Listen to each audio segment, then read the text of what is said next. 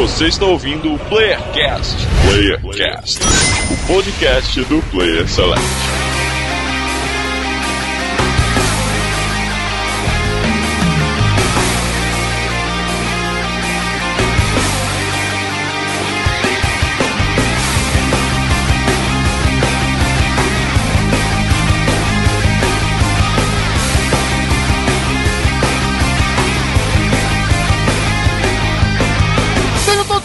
A mais um Playercast de São Paulo que vos fala, Daniel Lost e eu sei que existe o Belmont brasileiro e o nome dele é Beto Carreiro. Beto Carreiro.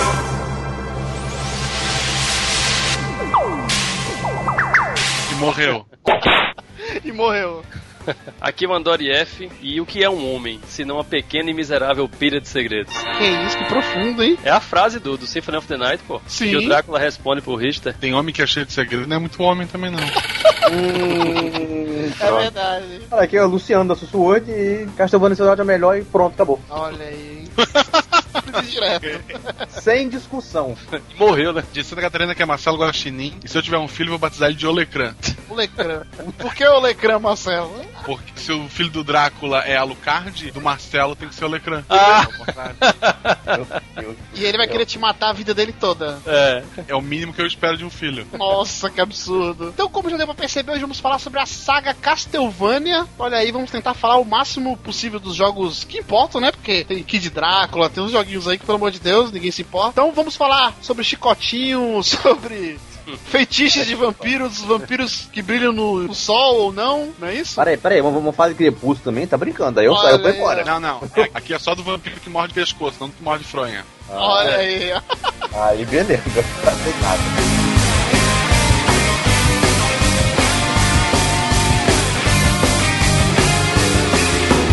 Então estamos aqui com um convidado novo. E quando temos convidado novo, temos que conhecê-lo melhor e fazer algumas perguntinhas. E Luciano, diga sem pestanejar qual o melhor jogo da sua vida. Quantos estados Master System? Que isso, cara? Sério? Cara, é um jogo que eu jogo até hoje. Mas no Master System? É, eu tenho Master System aqui ainda. Massa. Olha aí, ó, o André se identificou, hein? Brilhou Não, o olho do André. Veio uma lágrima no olho. Eu tava acompanhando aí o site do Luciano hoje, tava dando uma olhada, né, pra poder saber com quem eu ia falar. E o cara realmente ele tem um histórico legal aí de old school gamers. Cara, eu, eu gosto tanto do Phantasy Star que eu, eu não fiz um old school dele ainda porque tem que ser um negócio épico, senão eu não vou fazer. É. Você me decepcionou que você não falou Metal Gear. Não, mas rapaz, Metal Gear eu não preciso falar, Metal Gear é, é, é, outro nível. Então, já que você falou do seu jogo, Luciano, fale qual o melhor filme da sua vida. A mesma coisa, só vale um. Ou filme ou série de filmes, né? Porra, aí você pegou. não tenho a mínima ideia. Já vi tanto filme maneiro, sinceramente. O melhor, o melhor, esse filme é o top. Ah, bota ser o Senhor dos Anéis, pronto, acabou. Pronto, é o que mais falam aqui, é o Senhor dos Anéis, né? Ah, mas é, é, é principalmente versão estendida, é, é foda. Já assistiu a versão estendida todos na sequência? Todos eles. não, não, mas de sentar-se um dia, assistir o primeiro filme, o segundo e o terceiro na sequência, os três. Tá doido, aí haja, haja bunda pra você ficar sentado vendo essas Tem uma vez isso, ó, há muito tempo atrás, no grupo de RPG, a gente começou, a gente tava em 10, eu acho. No final do último filme tinha dois, sendo que um tava dormindo. Não, perguntinha, alguém já respondeu que o melhor filme da vida foi Crepúsculo? Fala sério. Ainda não, mas estamos aí, né? Vai saber. Já recebemos aquele Zohan como resposta, então tô esperando ah, Crepúsculo. Tá zoando. Mas, Luciano, perguntinha extra, perguntinha extra para ele conhecer melhor. Se quando você morrer, você tivesse a oportunidade de renascer, olha aí, hein? Que maravilha. De quanto em quanto tempo você queria renascer e por quê? De quanto em quanto tempo? Sim, se você pudesse renascer, de quanto em quanto tempo você renasceria e por que esse tempo? O Drácula, por exemplo, volta a cada 100 anos. Sim. É, exatamente. Marcelo explicando o porquê da pergunta. Cara, pra dar tempo de pensar, né? É verdade. É, Muito obrigado, Marcelo. Tem que entreter o público. Tempo pra pensar. Então eu vou, vou sacanear o Draco de 50 50 anos só pra, pra eu voltar antes dele. Pronto, acabou. E é bom que uh, sempre fica um Belmont sobrando, né? Porque 100 anos, nenhum Belmont sobrevive 100 anos, né? É. Sempre tem um que fica só de boa ali, não faz nada, e o outro tem que se ferrar pra lutar com o Draco. A sorte é que as crianças acreditam nos pais, né? É verdade. Dissesse, é, toma esse chicote aqui porque daqui a um dia eu vou morrer e vai surgir um Drácula aí. Eu vou jogar essa merda fora, vou vender não, no Mercado Livre. O preço do PS4 eu venderia fácil ele no Mercado Livre. Porra, troca o Vampire Killer pro PS4.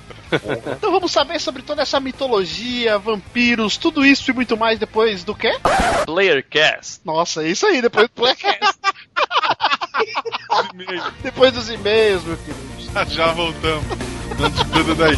Falou cota Quero toda, né?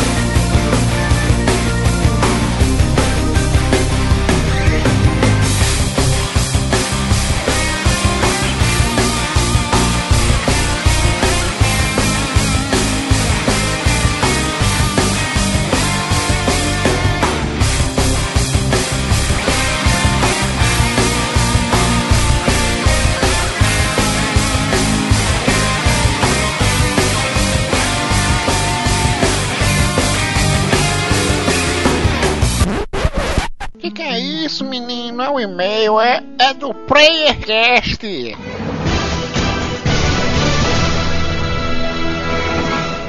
Tão chique esses meninos, hein?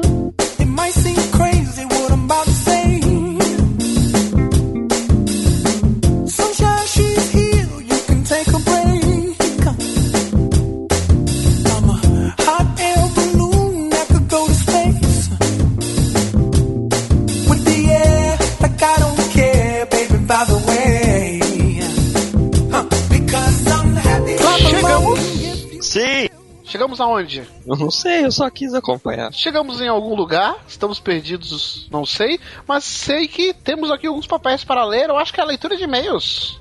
Olha só, é isso mesmo. Tem uma pauta aqui. Ó, é verdade. Sim, leitura de e-mails do Playcast 72. Olha, estamos chegando longe. Playcast com o nome maior que já tivemos, o Walking Dead, segunda temporada, Não, The episódio Walking Dead The Game. The Game, verdade. Parecendo partido, né? de- Segunda temporada, episódio 1. É, e não falamos o nome do episódio para não estender mais ainda, mas vamos começar aqui a leitura de e-mails com um recado, Igor. Logo de cara, hein? Então, o recado, o que que é? O recado, Igor, é que teremos um novo recrutamento. Sério? Eu acho que é, o que tá no papel aqui. Pera aí. Olha mesmo. Mas, Igor, esse recrutamento não será a casa da mãe Joana, que nem foi aquele outro, né? Não, aquele lá tava muita, muita zoeira. Você que quer fazer parte do Pre-Select, quais os requisitos que nós estamos procurando no momento? Nós estamos precisando de editores, cara. Ou seja, a gente quer só curtir, vagabundar e a pessoa vai vir pra trabalhar, é isso? Isso, tipo um gaveta, assim. Olha que absurdo. Mas editor de quê? Editor Ah. de imagem? Porque o Almir já foi, né? É, não, a gente, é, aliás, a, gente tem um pronunciamento que o Almir não faz mais parte do Play Select. que absurdo. Mentira. A gente precisa de editores de é, áudio, que se você sabe editar áudio no Audacity, no Sony Vegas, programa que você usa, mas você sabe editar áudio podcast, ou vídeo também para projetos futuros que podem acontecer ou não. Sim, pode acontecer. Sempre ou não, é muito bom falar no final, né? Porque Sim, pra ficar promessa. promessa. é, perde aquele, aquela oportunidade da cobrança, né? Eu falei, ou, eu falei ou não. Então, Pode rolar, né? Tipo, é, pode rolar. Então você que tem noções de edição, mande um e-mail para contato.playselect.com.br que a gente vai trocar uma ideia e quem sabe, né? Mais pessoas podem entrar, ou uma pessoa. Eu acho que uma pessoa vai ser, hein? é, depende do. Depende de quem tá ouvindo. E, exatamente, depende de você. Você aí, mande seu e-mail se você gosta de editar, quer participar do Play Select, go- gosta de ouvir a gente, quer ajudar a gente. Se você editar áudio, que é a nossa prioridade primeiro, mas também a gente quer a gente pra vídeo também. Sim, sim. Pros queremos dois, pros expandir- dois. Expandir e conquistar o mundo. E, inclusive, depois a gente vai fazer um novo recrutamento para pessoas que entendam de impressão 3D. que esse é o futuro. Exatamente. A gente, a gente tem que fazer também. Mas é. Durante as próximas semanas a gente vai falando mais, né, sobre. Sim, sim. Inclusive, não tem nem data para acabar, então mande. É claro que se a gente achar alguém que tome a decisão de escolher essa pessoa, a gente vai comunicar a vocês que acabou o recrutamento, mas fica aí aberto, então mandem um e-mail.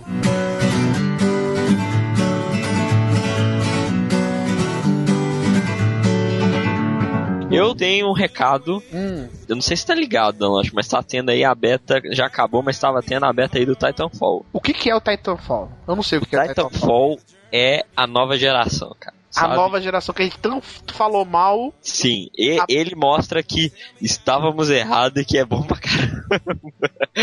Porque é, é o jogo, né? O novo Call of Duty, tem muita gente falando que era o pessoal que era da Activision, da Infinity Ward lá antigamente, no Modern Warfare 2. E eles, eles saíram e fizeram um estúdio novo com o jogo Titanfall, que é um jogo que você faz parkour e você ainda tem robôs gigantes que você pode entrar dentro deles e batalhar numa guerra é, cabulosa. Eu posso colocar o nome no meu robô gigante? Você pode dar um nome pro seu robô, mas fica só entre vocês dois, tá? Hum, tá ok, eu vou chamar o meu de Gyodai. Pode ser. Mas ele explode muito rápido, cara. Toma cuidado com o Gyodai. Hum, Mas, entendi. o que acontece? Tá, tendo essa beta aí e eu já fiz um teve, vídeo- já teve, já acabou já teve, já aconteceu, né? Mas tá tendo esse jogo aí que é a febre do momento. E eu fiz um vídeo falando o que eu achei dele, tá, tá linkado aí pra vocês darem uma olhada. Com eu jogando ele na versão de PC no- com gráfico no Ultra. Eita, que absurdo. É um Eu absurdo. pensei que eu ia ter o prazer de ver o Igor fazendo um vídeo jogando num console da Microsoft, mas ainda não foi dessa vez. Não, ainda não, cara. Quem sabe? Quem sabe nunca, duvido isso acontecer um dia. Quem é? Se Deus quiser, não, mas quem sabe? tá Quem fácil. sabe a Microsoft não patrocina, né? Aí, aí, meu Deus, o Xbox é o futuro. Seus vendidos. Mas você fez, um, você fez um vídeo de Titanfall. Exatamente. O link vai estar no post então, pra galera ver? Vai. Tá aí. Mas você não é daqueles caras lá que colocou a tagzinha lá não e fazendo a propaganda do, do Xbox One, não, né? Não, não sou. Infelizmente não, né? Não, eu não.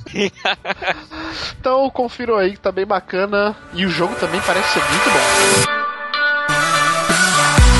Começando aqui os comentários do nosso Playercast 72 sobre Walking Dead The Game. Recebemos um comentário gigante do Enfim Renascido Criatividade, que voltou das trevas. Olha só. Sim, comentário enorme, eu vou meio que resumir aqui e tirar principalmente as partes com spoiler para que todos possam ouvir. É, ele começa falando sobre o 400 dias, que é o DLC, né, que a gente chegou a comentar no começo do cast, acredito que vai ter alguma influência sim. Quando você vê a capa dos episódios 3 e 4 dessa segunda temporada, parecem ter pessoas dessa DLC ali nas sombras, que é meio com a sombra, né, que fica aparecendo. Sim, sim. É, aí ele fala que dá pra ver até é, o rosto de um, do, um amigo do Wild, que tem na DLC e tudo. É especulação, né? E ele falou que Sim. gostou, ao contrário da gente, ele gostou dos personagens da DLC e disse que aquilo ali serviu pra trazer novos personagens pra história. Não, eu não disse que eu não gostei, eu gostei. Eu disse que eu não gostei. Ah, é, verdade. Mas eu gostei da, da DLC, eu só não gostei que não, não se viu pra nada até agora, né? Sim, é, esperar pra ver. Outra coisa que ele também comenta é sobre o Lee, que a gente debateu se ele tinha ou não personalidade. Você disse que ele não tinha personalidade, eu falei que ele tinha. É, ele fala que o Lee é o tipo de cara que tenta ajudar todo mundo, e só que ele não pode ter uma personalidade muito forte, né? Porque quem faz as escolhas somos nós. É basicamente o que eu disse, né? Apesar dele ser quase que uma folha em branco, ele tinha um background que pesava um pouco algumas escolhas, né? É, Afinal, ele era um assassino. sim, mas era o mais, tipo, in- início de jogo de RPG, sabe? Só pra. Sim, mas o jogo usou isso muito bem em algumas partes, assim, de tipo, olha, eu sei do seu passado, se liga, senão eu vou contar pra todo mundo, sabe? Você ficava naquela tensão de. Eu sei que ele não é um cara desse jeito, que pode ter agido sem pensar e por impulso, mas ele fez uma merda grande, né? Isso não apaga. É, verdade, verdade. Sobre o jogo, o Criatividade falou que já tá ansioso pelos próximos capítulos e a ansiedade tá maior do que tava antes, né? Pelos capítulos, veja você, de Amor à Vida, novela. Olha que absurdo. Tá maior que à Vida, ele falou. Muito bom. Ele falou que o episódio foi muito bom, né? O primeiro episódio da segunda temporada, que introduziu alguns personagens que foram bem pra ele, na, visão dele, né? Ele falou que não conseguiu decidir qual é o melhor, que foi outra coisa que a gente falou, né? Sobre o Wolf Among Us e o primeiro episódio do Walking Dead The Game. Mas ele falou que tem uma ligação emocional com a Clementine que conta um pouco também, né? Foi bom ver a Clementine depois daquele final. Aquele final que eu não vou falar o que, que é, mas. Sim, sim. É, apesar disso, ele criticou ela por algumas atitudes nesse episódio, né? Falou que deu bobeira ali, principalmente pelos ensinamentos que o Lee deu pra ela no- na primeira temporada. Parece que ela não aprendeu nada, né? E sobre a parte do curativo, sendo não muito específico, pra não dar spoiler, ele defende a Clementine falando que ela não é uma criança qualquer, porque principalmente eu falei, né, que uma criança não faria o que ela fez ali. Sim. Ela falou que ela é a Clementine, cara. E então não é pra criticar ela e pergunta pro Marcelo, com as seguintes palavras, inclusive palavrão e tudo mais. Porra, Marcelo, você vai fazer um curativo embaixo da casa? Você vai apoiar o braço onde? No barro? Pegar as doenças lá. Sim, é, você vai curar uma e ter outras mil, né? Uhum. Ele termina falando que a pessoa que a gente debateu também no final, quem pode ser que vai aparecer no segundo episódio, né? Que ficou essa incógnita pode sim ser o Kenny, mas na visão dele, se for, vai ser zoado, porque é impossível ele ter sobrevivido à primeira temporada. Eu discordo. Cara, é impossível sim. Não, a gente nem sabe o que tinha ali embaixo. Se eram tantos zumbis assim, tava tudo escuro, não tinha como saber, cara. Não, não, assim. É, é aquela suspensão de descrença que você tem que ter, né? Pra uma história acontecer. Eu acho que, inclusive, é capaz de, se ele reaparecer, é, mostrar o que aconteceu com ele, porque. Eu não acho que é impossível, não. É, a gente não, Não, sabe, na verdade, é. o que aconteceu ali embaixo. Às vezes, tipo, tinha uma saída logo do lado que a Krista não viu, por exemplo. Tinha um letreiro vermelho lá, exit, assim. É, ninguém sabe. Mas ele termina com a frase que importa, que é Mas ele sempre estará vivo em nossos corações. Hashtag Kenny eternamente em nossos corações. Ele colocou. É isso aí.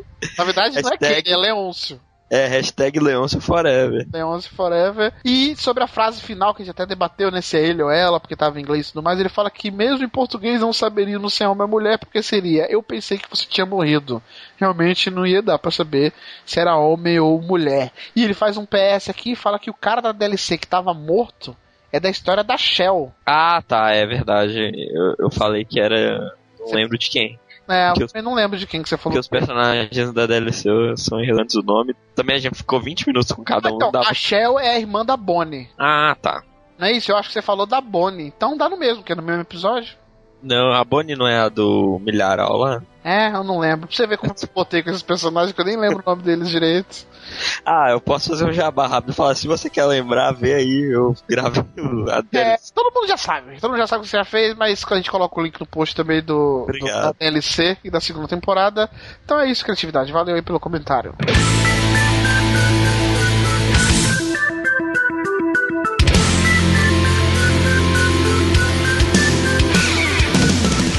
E vamos então para nossa sessão de abraços. Começando, o primeiro abraço vai para o Rafael Lanconi, sempre presente, que disse que apesar de curtir a melhora gráfica do game, o The Walking Dead, né, se incomoda com as falsas decisões que, segundo ele, o jogo oferece. Olha aí.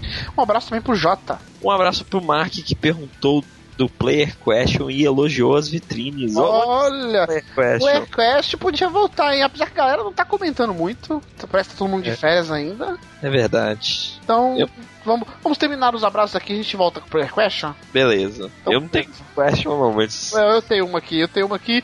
Um abraço pro Gabriel que perguntou se vamos fazer um cast de Wolf Among Us. Olha, eu acho que, como a gente já perdeu o inicinho ali, talvez um no final, né? Sim, da- eu acho que tem chance sim de fazer um. Que nem o do The Walking Dead no, no ano retrasado, né? Isso.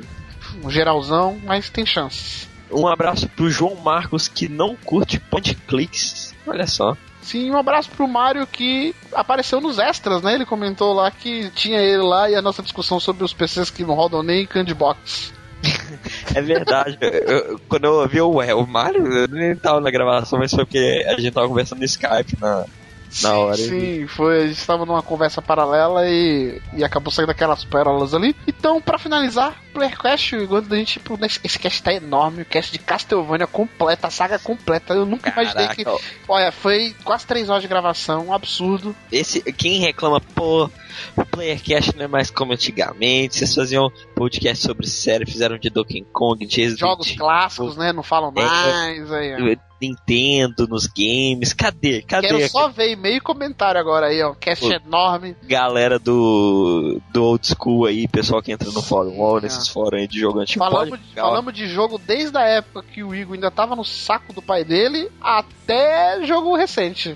Olha aí. Exatamente. Então, é, todos os jogos do Castlevania, a série Castlevania, se você curte, se você já curtiu, se você não curte também ouça, porque esse podcast tá muito especial, um podcast gigante, cara. Tá muito legal. E pra finalizar então o Playercast, eu fiquei a pergunta para a próxima leitura de e-mails. Se existisse um vampiro, um Drácula brasileiro, o que não poderia faltar nele? Olha só, bem criativo. Tinha que ter isso pra ser o Drácula brasileiro. Coloque aí nos comentários o que não pode faltar. Semana que vem a gente lê, certo? Certo. Então deixa eu pegar meu chicote aqui e vamos direto pro cast. Beleza, semana que vem eu volto que eu não participei desse não. Isso, Tá. tchau, Igor. Eu- Quando você nasceu, eu já tinha uns 15 Castlevania. série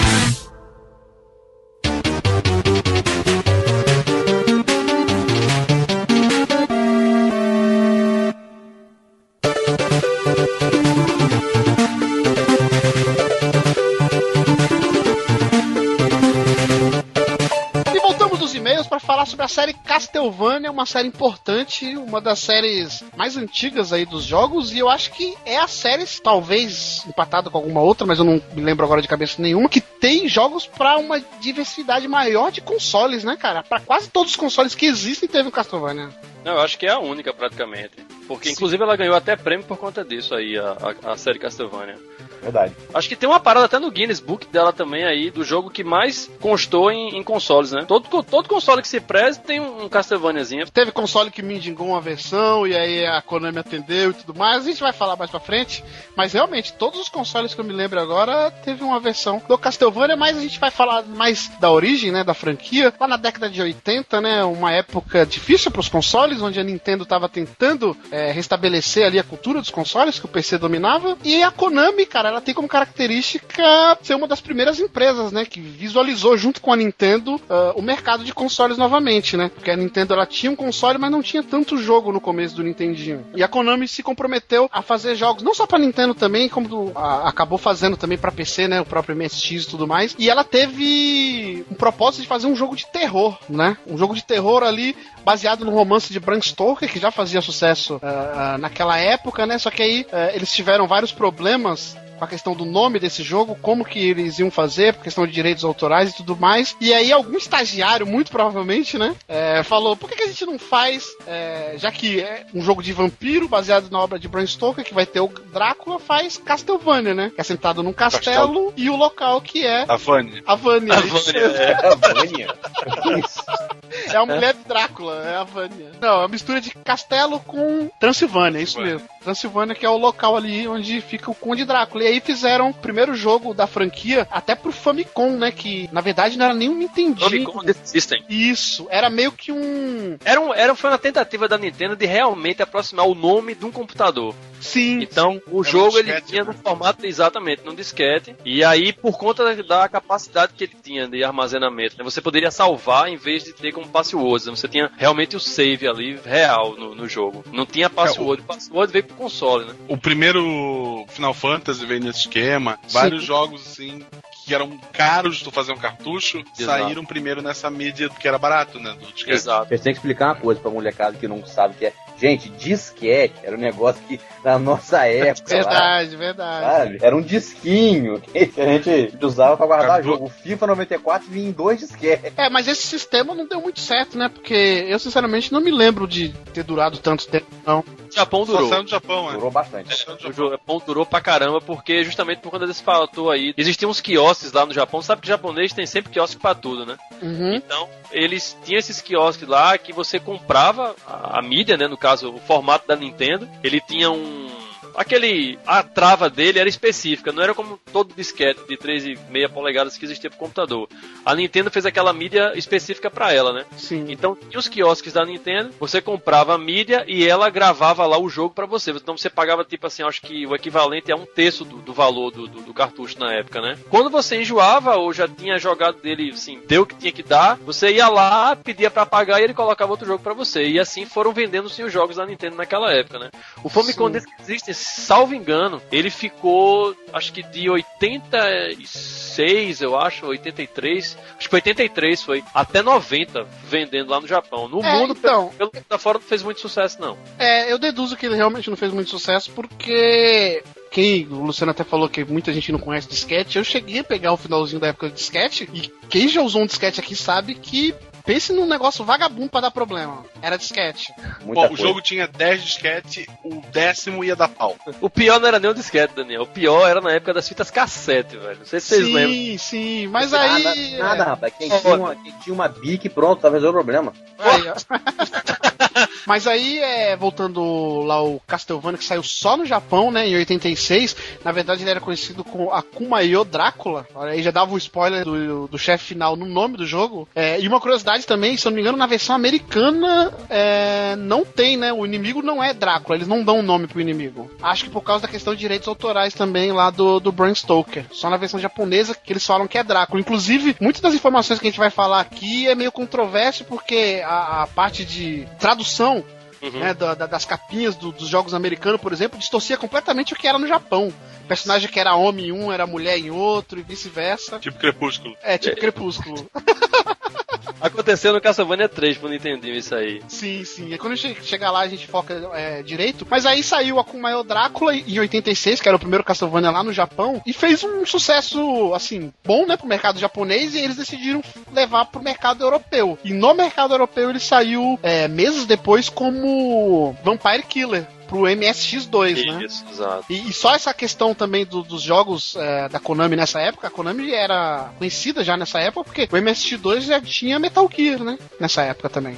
Pronto. Mas Pronto. ainda assim, era, era uma empresa pequena ainda. Ela tava ainda. Não, sim, ela, ela era importante por estar junto ali, é, um mercado que muita gente deixou de apostar né, no Crash de 82. Ela Ah. não, ela prosseguiu fazendo jogos, se moldando ao mercado ali, fazendo jogos pra PC, investindo no console junto com a Nintendo depois, e, e é uma das empresas mais importantes aí pro mundo dos jogos, né? Nessa época daí, que foi lançado Castlevania, tem duas coisas interessantes a, a gente é, citar aí. Primeiro, essa que eu falei, o lance aí da, da equipe da Konami, que era, era reduzido, né? Então, assim, se você for procurar realmente, até hoje ninguém sabe quem é o criador da série Castlevania. O Iga já veio aparecer lá na época já do PlayStation 2. Mas o primeiro Castlevania você pode procurar aí, você não acha quem foi o criador, não. Se não acha, é porque foi estagiário.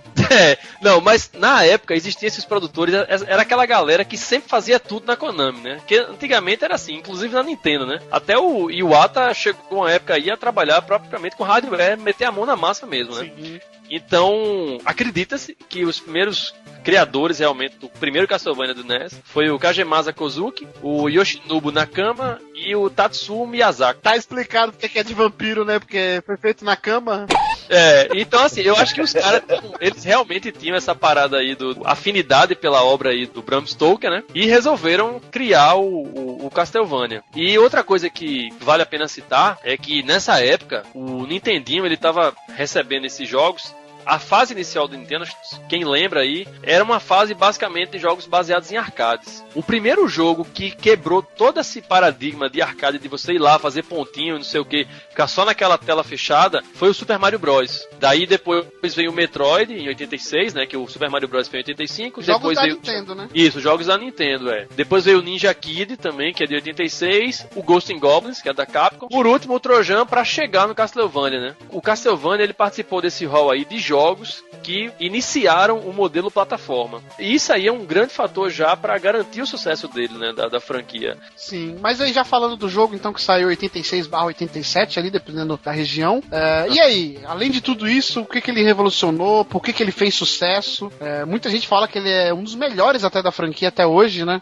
Com certeza. A trilha sonora inicial, então. Putz, Não, cara. na verdade, calma aí. A trilha sonora da franquia é incrível, cara. É incrível. A trilha sonora do primeiro Castlevania, porra, aquilo fica na cabeça de quem jogou A nunca tela inicial já dava, né? A tela inicial você já ficava. Eu joguei no console, nossa, tô velho. Eu joguei no Olha. Phantom System, ainda aluguei. Não sei se vocês perceberam, mas assim, o Castlevania, ele tinha todo um lance cinematográfico, né? Eu, eu sempre tenho essa teoria de que os videogames, né, no início, no começo deles mesmo, né, depois que eles saíram da dessa fase arcade, eles tentaram cada vez mais se aproximar do cinema. E o Castlevania, ele traz muito dessa referência, né? Porque o primeiro Castlevania, ele é uma referência a todos os filmes da Universal, né? Com Frankenstein, com o próprio Sim. Drácula, a Múmia. O Lobisomem nem tanto porque não apareceu no primeiro jogo, já veio aparecer no segundo, né? No, no Simon's Quest. Mas então ele tinha toda essa referência ao cinema. Tanto é que ao final do primeiro Castlevania, quem terminou aí, né? Eu tive o prazer de terminar, acho que ano passado eu coloquei até no Twitter aí que eu consegui. Ele troca os nomes dos personagens, né? Ele coloca lá, faz referência ao Bela Lugosi, faz referência ao Boris Karloff, né? Que foram personagens que, que encarnaram o Drácula e o, e o Frankenstein, respectivamente, né? Então ele pegou essa referência dos cinemas aí e meio que jogou no, no videogame, né? Essa tentativa de trazer uma história de cinema para o videogame, que hoje é o que a gente vê, né? Então o primeiro foi, foi meio que dessa forma, assim, sem muita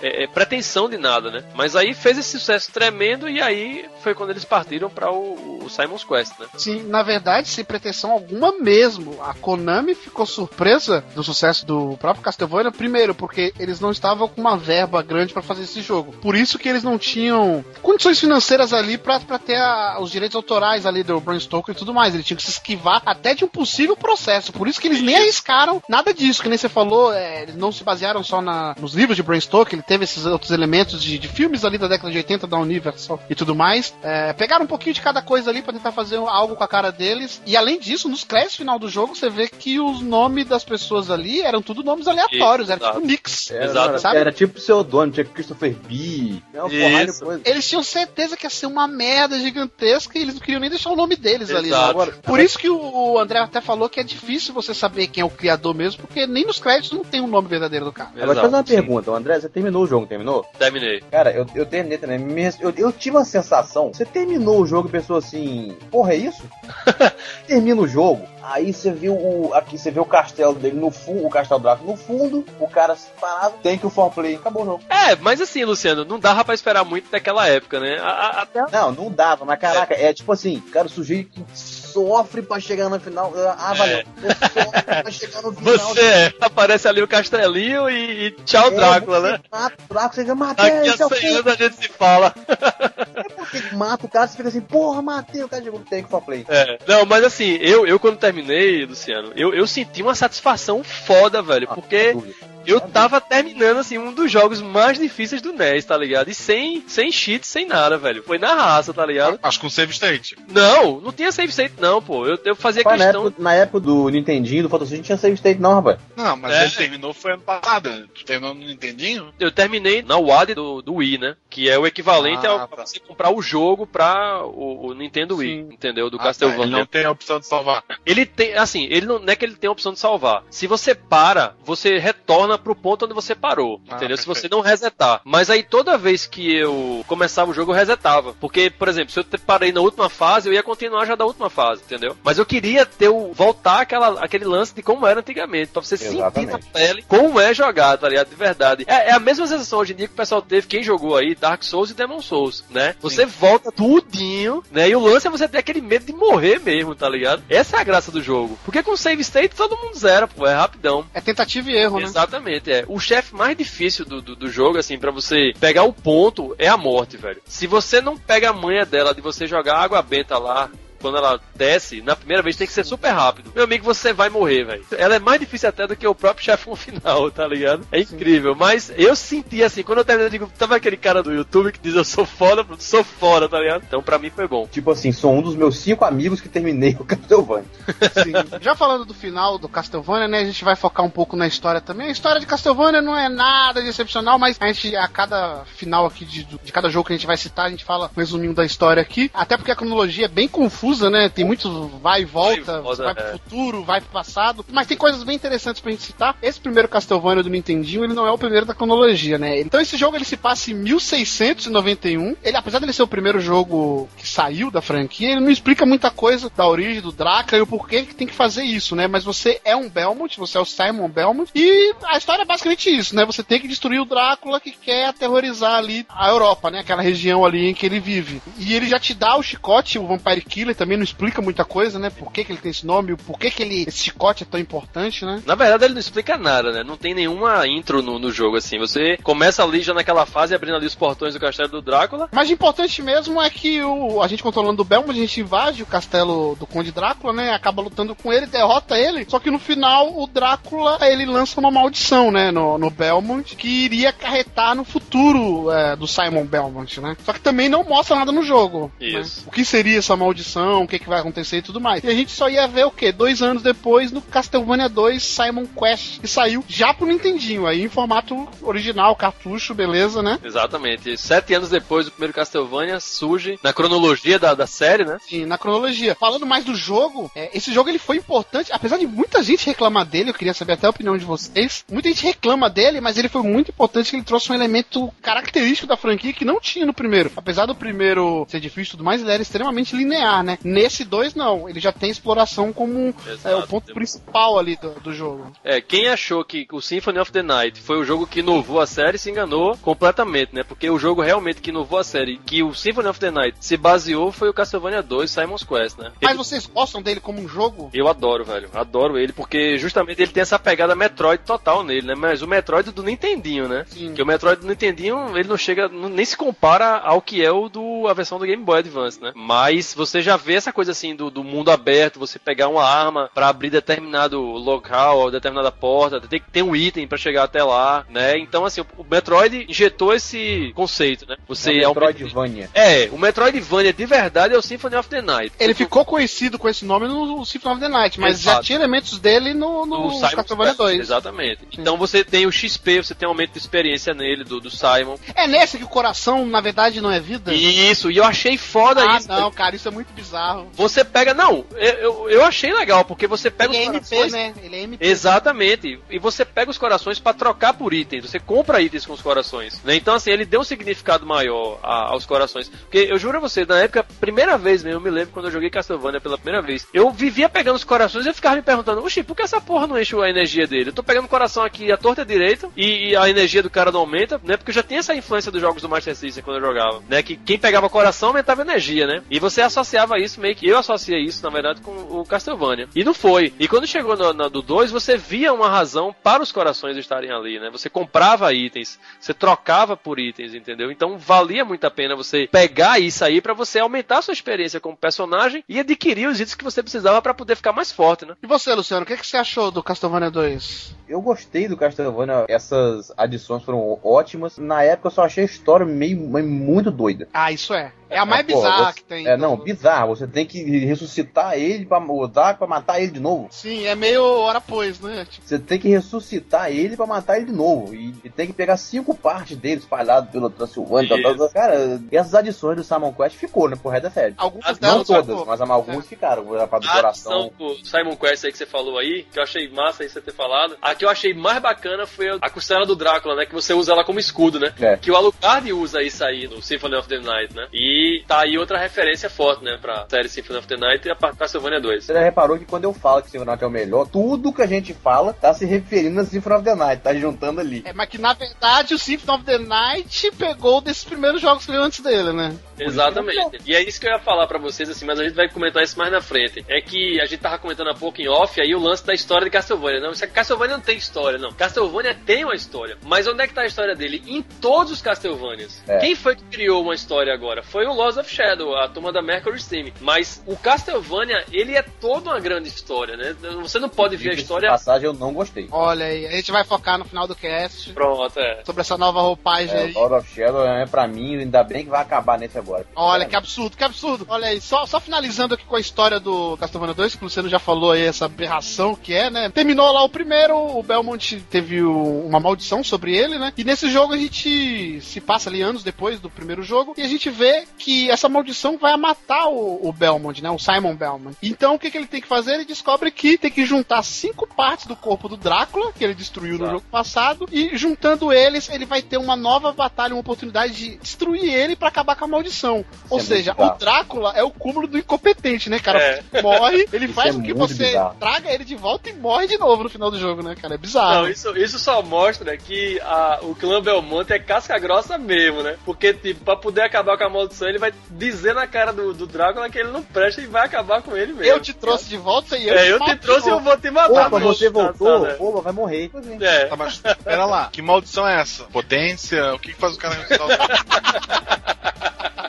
A história mesmo é o seguinte: é que depois da, da primeira luta que ele teve com o Drácula, o Drácula deixou ferimentos profundos nele, né? Ele ficou todo detonado, o Simon, né? E através desses ferimentos foi colocado nele essa, essa maldição que ia minando as energias dele. Mas é justamente o contrário que você vê ao longo do jogo, né? Você vê cada vez ele ficando mais forte, né? O intuito dele pra acabar com essa maldição é justamente essa: ele tem que coletar as cinco partes aí do corpo do Drácula, como o Daniel falou, e derrotar novamente ele pra poder que a, a, pra que a maldição realmente se extinga, né? Aproveitar do final da vida, uma fazenda. É, mas Ele, é ele- o ódio. ele tinha que arriscar a vida dele, ele prefere morrer do que perder a vida. É por cada personagem de Belmont, tem no meio do nome, entre o principal e o final, tem o casca grossa no meio, tá ligado? que é pra poder fazer Por valer. isso que eu tô esperando a versão brasileira aqui com o Beto Carreiro. Mas aí é isso, né? Você junta cinco partes, ele renasce, você vai no castelo do Drácula e dá-lhe um cacete nele novamente, ah, e ele vira cinzas no final do jogo, né? Ele morre queimado nesse jogo. Essa é a grande e rica história de Castlevania 2 Simon Quest, é. Que, incrivelmente, no mesmo ano, saiu o terceiro jogo da franquia, só que esse exclusivo pra arcade, né? Que é o Haunted Castle. Que foi uma tentativa de trazer o primeiro Castlevania pros arcades, né? Sim, inclusive bem mais bonito, né, É. cara? Gráficos são bem melhores, é. Cara, eu vou tentar colocar no post um vídeo de cada jogo desse. Não parece que esse jogo é de 88. Se você comparar, por exemplo, o Castlevania 2 e esse, o terceiro Castlevania aí, cara, parece que é uma geração pra Super Nintendo já, né? É, a placa dos arcades era, geralmente era muito Sim, melhor, sim. né? Foi uma coisa totalmente dedicada pra aquele jogo, né? Então, assim, ele não, não, não, não tem essa questão do custo, né? De, da produção em massa, aquela coisa, né? Ele saberia que iria produzir algumas unidades, então ele poderia investir mais em hardware, na placa de vídeo, alguma coisa assim do tipo, né? E aí, todo o gráfico de, de arcade era infinitamente melhor. Sabe Né? qual é o bom disso hoje, André? Ah, Que a gente pode jogar esse jogo nos emuladores hoje. exato. é exato. verdade. Esse que é o bom. Mas basicamente ele é um remake do primeiro jogo, né? Na verdade, Castlevania tem muito remake. Vocês vão ver aqui que tem muito Oh. remake. Não tem nada de, de anormal a não ser graficamente. É, inclusive, ele teve porte para vários outros consoles no futuro, né? Tem até PlayStation 2, teve um PSP também que tem uma coletânea de jogos. Mas é basicamente um remake, porque o que estava para vir era um ano depois o Castlevania The Adventure já para Game Boy. O primeiro Castlevania para Game Boy que Isso. saiu em 1989, né? No finalzinho ali do ano. Isso. E ele faz parte da canone do- da série, né? A gente vai citar alguns jogos aqui que faziam parte e, e um dos produtores acabou tirando, né? Mas a gente vai contar a história porque tem algumas até que tem teorias interessantes. Mas esse sempre, sempre teve, né? Mas é o Exato. primeiro Castlevania também que volta antes do primeiro, né? Sim, porque ele acontece em 1576, né? Isso, então é exatamente. antes do 1 e do antes do 2. Era com. Christopher. Sim, Christopher Era Belmont bisavô, acho, Simon. ele é o filho do Trevor. do GTA. É. O, é, o Christopher, ele é, ele é- ele é filho do Trevor e avô do Simon, né? Por isso que ele se passa antes, É né? bisavô do Simon. É bisavô, porque na verdade é bom a gente situar. Você falou do Trevor, mas até aí, em 89, ninguém sabia quem era Trevor. Verdade. só tinha jogado com o Simon. E esse é o primeiro antepassado dele. Que a gente falou da história do 2, esse aqui também é meio bizarro, porque o Christopher, né, que é o protagonista desse jogo, o Belmont que a gente controla, ele vai mais uma vez derrotar o Drácula, e aí o Drácula já cansado de apanhar, Aham. não, não fosse apanhar muito mais, o que, que ele faz? Vou fugir. Ele foge, o Belmont deixa ele fugir e espera cerca de 15 anos pra matar ele ali, encontrar ele novamente e concluir a batalha ali, né? Isso é meio bizarro, né, cara? Vilão Mas, fugindo. explica uma coisa, se você puder derrotar um bicho dessa magnitude, você vai esperar 15 anos, eu vou estar dentro do inferno. É, não é? 15 anos. Ah, porra, a minha vida vai estar em risco. Deixa aqui conversar com as menininhas, É, mas fazer não- um mas pra próxima se, geração. sua, se a sua vida estiver em risco, você não tinha nem que ter começado a caçar ele. Ó, esse ponto que o Marcelo tocou é importante. Às vezes ele não tinha ainda prestado atenção no quê? No futuro da geração Belmont. É. Falou, vou deixar o Drácula de canto e... Só que ele demorou 15 Isso. anos pra fazer um filho também, demorou muito. É, não, mas é que deve ter nascido menina, né? Porra, menina, vai cuidar de boneco. De importante nesse jogo, assim, além da dificuldade, né, que é já uma característica da série, esse também era muito difícil. Esse eu não joguei, eu joguei só os do console e portátil eu não joguei nenhum, só vi vídeos e tudo. Mas esse tinha a característica que tinha tempo, né, pra você terminar as fases. É, o, porque assim, eu joguei a versão do, do Nintendo Wii, né? Ele tem um remake pra Wii que é o Castlevania The Adventure Rebirth. Mas aí ele não bota essa parada, não. Assim, ele só conta o lance, são cinco fases também. 15 anos pra fechar cinco fases. não, não. Aí você tem que. que cada castelo tem um monstro, né? E o, o- nesse, nessa história aí, o filho dele, do Christopher, né? Que é o Soleil, é, foi raptado pelo Drácula, né? E ele vai caçar o cara em todos os castelos até pegar o guri de volta, tá ligado? você pega ele de volta, mas na batalha o Drácula foge. Exato, é que é uma coisa que já é um elemento que já foi usado em outros jogos da série, né? De parente lutando contra parente, né? Teve um lance também nesse jogo que foi a questão da evolução das armas, né? Isso, é. Você tem aí a prime- primeira aparição dos cristais aí, né? Que você pegava pra poder dar upgrade aí nas armas. O chicote ficava o chicote de fogo. Estranhamente, essa versão do Game Boy, não só acho que por conta do, do, do recurso mesmo do hardware, do portátil, você não subia escadas, né? Era só somente plataformas, né? E você não tinha aquelas as sub-armas, né? O, o lance. Dá um elemento de dificuldade a mais no jogo, né? Porque ele tem aquela travada, né? O Simon, quer dizer, os personagens da série da Nintendo, e acho que até alguns do Super Nintendo, andavam que parecia que tinha um saco de cimento amarrado em cada perna, né? Então você subia escada daquele jeito complicava mais ainda, deixava mais difícil ainda o jogo. Sim. Mas aqui em casa a gente também tirou essas escadas tá só plataforma. Não é só Como é? Aqui Como em é, casa a gente tirou, a gente tirou a escada e Tá certo. plataforma. Você agora virou o Silgami, né? Pra tá saltitando, né? Você pula agora.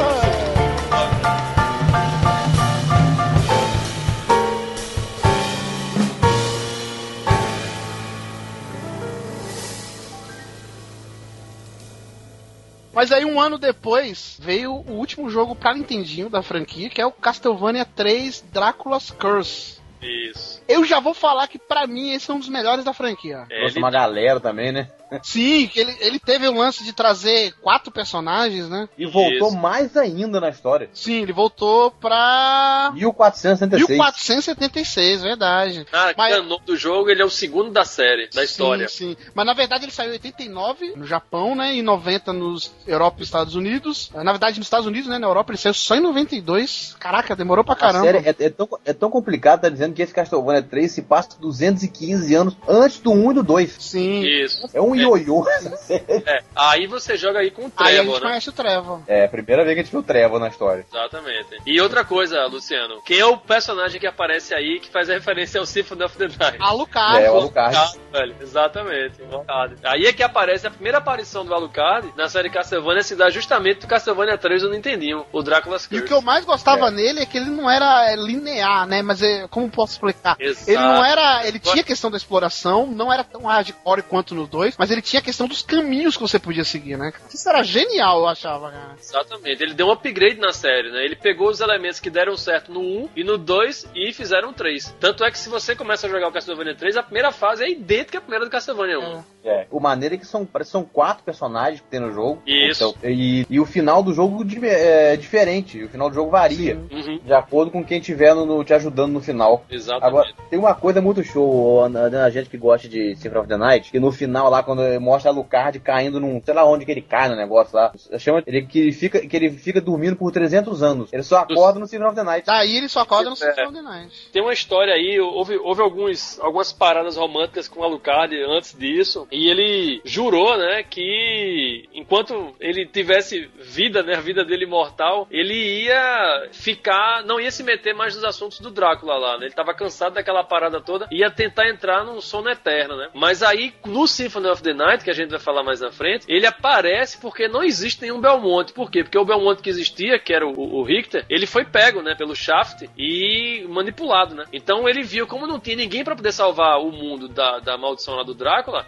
ele levanta lá do Vou sono dele. acordar, né? Porra, tá que pariu, lá vou eu de novo, né? Vou sair daqui do meu É, ele sono. tava, ele pra só acordou porque o Richter tava desaparecido, porque senão... Exatamente, é. Sim. Aí ele vai lá e vai tomar a frente do O jogo, né? Luciano até comentou que tem mais personagens desse jogo, né? São quatro. Um é o Trevor Belmont, né? Que é o principal. Tem a, a Cifa Belnades, né? Que é uma sacerdotisa. E ela se casa com, na história, ela se casa com o Trevor, né? É lógico, né? E dá continuação ao clã Belmont. Sim, tem que dar continuação ao Clã Belmont. E ela é legal que ela usava poderes, né? Ela tinha uma jogabilidade diferente. É, O mais ela- engraçado é o outro, é o, é o, O pirata. o Grant da É, o O cara é pirata, mas escala É. parede, teto é o Homem- que é o Homem-Aranha É, pirata. ele era, ele era já dos assassinos ali, parente do Ezio, ancestral do Ezio.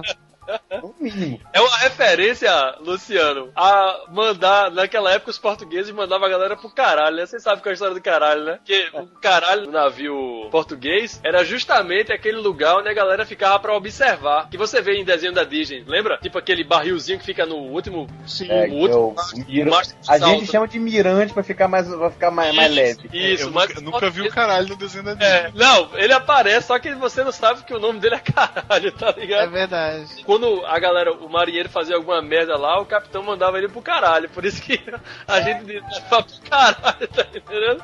A turma leva pro outro conotação, mas o verdadeiro sentido é esse. Lá não é, você ficar lá isolado, lá no último topo lá do mastro. Lá no Ah, então ponto- resumindo, o Grant ele é um pirata que podia escalar até o caralho. Exatamente. Sim. E, Tem a habilidade de caralho. escalar e chegar no caralho. outra- Ele é legal. E o quarto personagem é o Alucard, como já foi dito é, aqui, né? E basicamente a história é essa, né? Tem que ir lá acabar com o Drácula porque deu merda. O que tem de diferente nesse jogo é isso, cada um com uma jogabilidade característica. E essa questão dos caminhos, que foi o que eu mais gostei. E uma coisa legal também da história é que, na verdade, é a Cifa que pede o Trevor em casamento, Isso. né? É, Resumindo, ela que foi o homem da. Ela que da- foi da- a relação, da- é, os Belmont. Ele era muito tímido. Ou era muito brucutu pra poder. Então, não resumindo, era ela que empunhava o chicote né, no casamento, não era ele. É, no final das contas. é. E uma outra curiosidade é que a versão japonesa desse jogo ele era um pouco melhor que a americana, né? Porque ela tinha aquele chip que melhorava um pouco os gráficos ali, o som do jogo também. também. Sim, então tinha uma diferençazinha. Aí os cortes da versão americana, né? De aquele negócio palhaçada de cobrir cobrir seios de, de, de, de mulher ou das estátuas que tinha, da chefe lá, da chefe. Teve uma chefe lá que a Medusa ganhou peito de homem. Ele, tem uma curiosidade também que esse chip ele era fabricado pela Konami, né? E não pela Nintendo. Por isso que tinha essa diferença das versões. E nesse jogo, André, que tem aquela diferença do nome que você falou, né? Que o Trevor no Japão é conhecido como Ralph Belmondo. Isso, isso. Não, e tem outra mais brutal ainda, Daniel. É que a Cifa Belnades, ela é uma mulher no jogo, mas a imagem que é passada para ela e a imagem que contém no encarte do jogo, né, no, no, no manual, é de um homem. Sim, tá é verdade. Nessa época teve muita confusão para saber se Cifa era realmente uma mulher ou se era um é, homem. Então, porque houve uma confusão na tradução, porque se eu não me engano, ela, ela ficava disfarçada de homem para não sofrer preconceito, Isso, né? Exato, então o jogo, a versão americana considerou ela como homem, mas não, ela era Exato. uma mulher disfarçada de homem. O que também dá problema, né, hoje em dia, a mulher É. disfarçada homem. Ronaldo que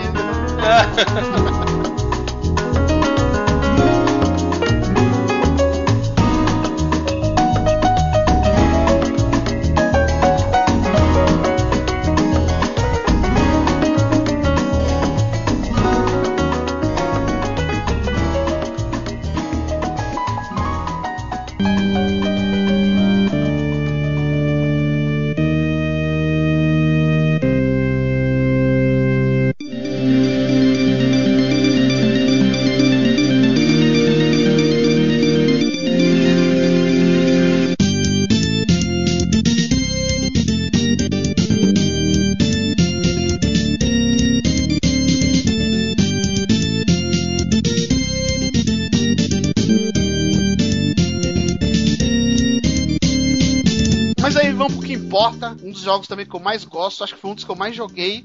Saiu em 91, primeiro jogo da franquia já pro Super Nintendo, que é o Super Castlevania 4, né? O que é bizarro ter esse nome, porque ele é um remake do primeiro, né? É, assim, ele é um remake. Com coisas a mais.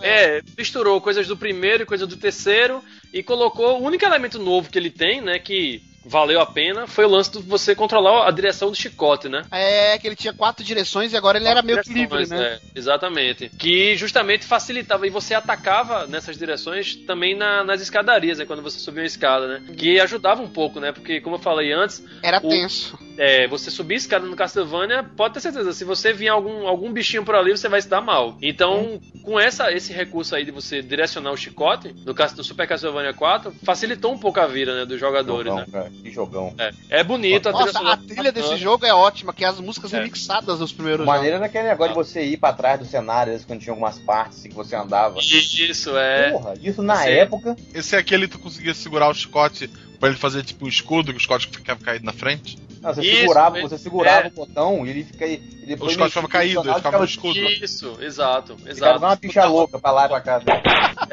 Você podia rodar o chicote como rapariga roda a bolsinha, né? Que isso, cara.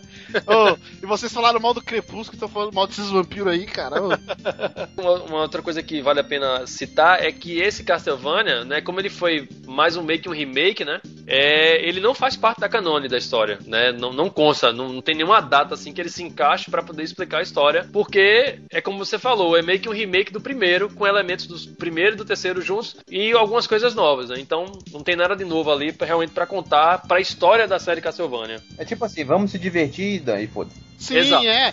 Se eu não me engano, nessa época, a Nintendo, que se eu não me engano, pressionou a Konami pra fazer um Castlevania pro Super Nintendo, e eu acho que eles não tinham recurso, eles não estavam preparados pra fazer um jogo novo. Então eles pegaram elementos como o André falou dos primeiros jogos, é, recalchutaram ali, colocaram um remix, deram. um- tinham potência melhor no console e fizeram esse Super Castlevania 4. O que eu acho bizarro é esse 4, né? Porque na época, se, é, se tinha alguns fãs da franquia, os caras ferraram, porque, pô, Castlevania 4 é a continuação, mas não era, né? É, e ele colocou aquele efeito do Mode 7, né? Que na época tava bem famoso, né? Em jogos como F-Zero, o próprio É. Contra, né? Alien Wars, que a sim. Konami já tinha usado, né? Então ele botou esse Mode 7 aí pra poder dar uma recalchutada no, no jogo, pra ficar mais interessante e ficar um pouco mais tenso, né? Porque tem algumas partes aí que você se pendura e a tela roda literalmente, né? Então Pô, você tem que achar outro ponto pra amarrar o chicote pra seguir pra dar uma de Indiana Jones, né? Ele pegou aquele elemento do Indiana Jones, né? De, de sair dando chicotada e voando por aí, feito Homem-Aranha, e colocou nessa série aí na, no Super Castlevania 4. Sim. É, mas na época, na época que foi lançado esse Castlevania, os fãs de Castlevania não. Não, não digo você lançou que acho que é, ferrou, não ferrou pros fãs, não. Os fãs adoraram aquilo ali.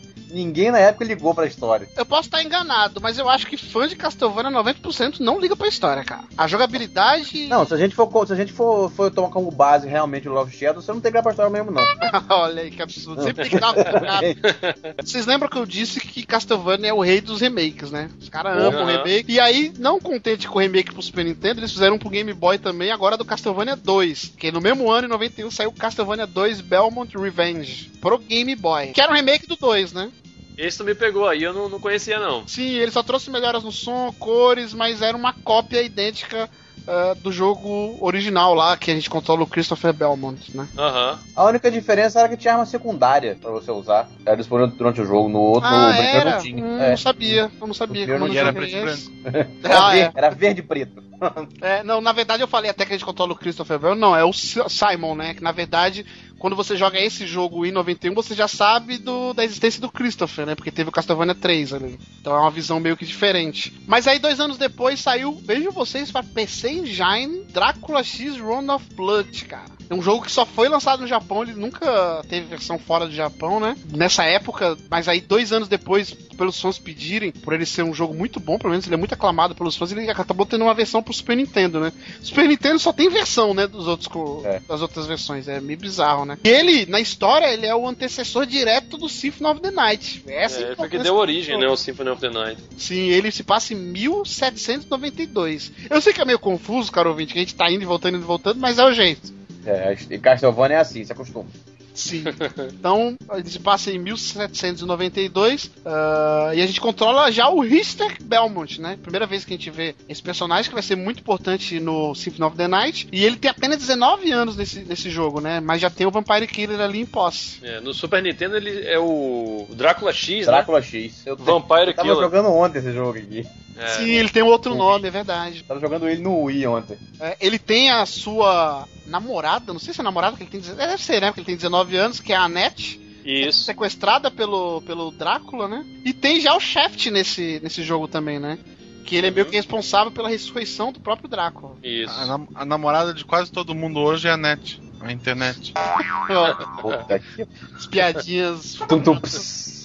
Ah, o que dá a entender no jogo é que o Drácula ficou vigiando a vida do Richter ali, pegou uma pessoa querida por ele, pra atrair ele pro castelo, é meio que sem lógica, né? Porque ele já apanhou tantas vezes dos Belmont, ele vai ficar Não, e, nesse, e nesse Castlevania aparece uma personagem importante também, que é a Maria. Sim. É a primeira vez que ela É, aparece. que é a né? cunhada dele, né? Com 12 anos na época. É. Na verdade, ela também é sequestrada, não é isso? Pelo Drácula. Ela vai pra, pra o castelo pra poder salvar a irmã. Ah, é verdade. E aí encontra o Richter.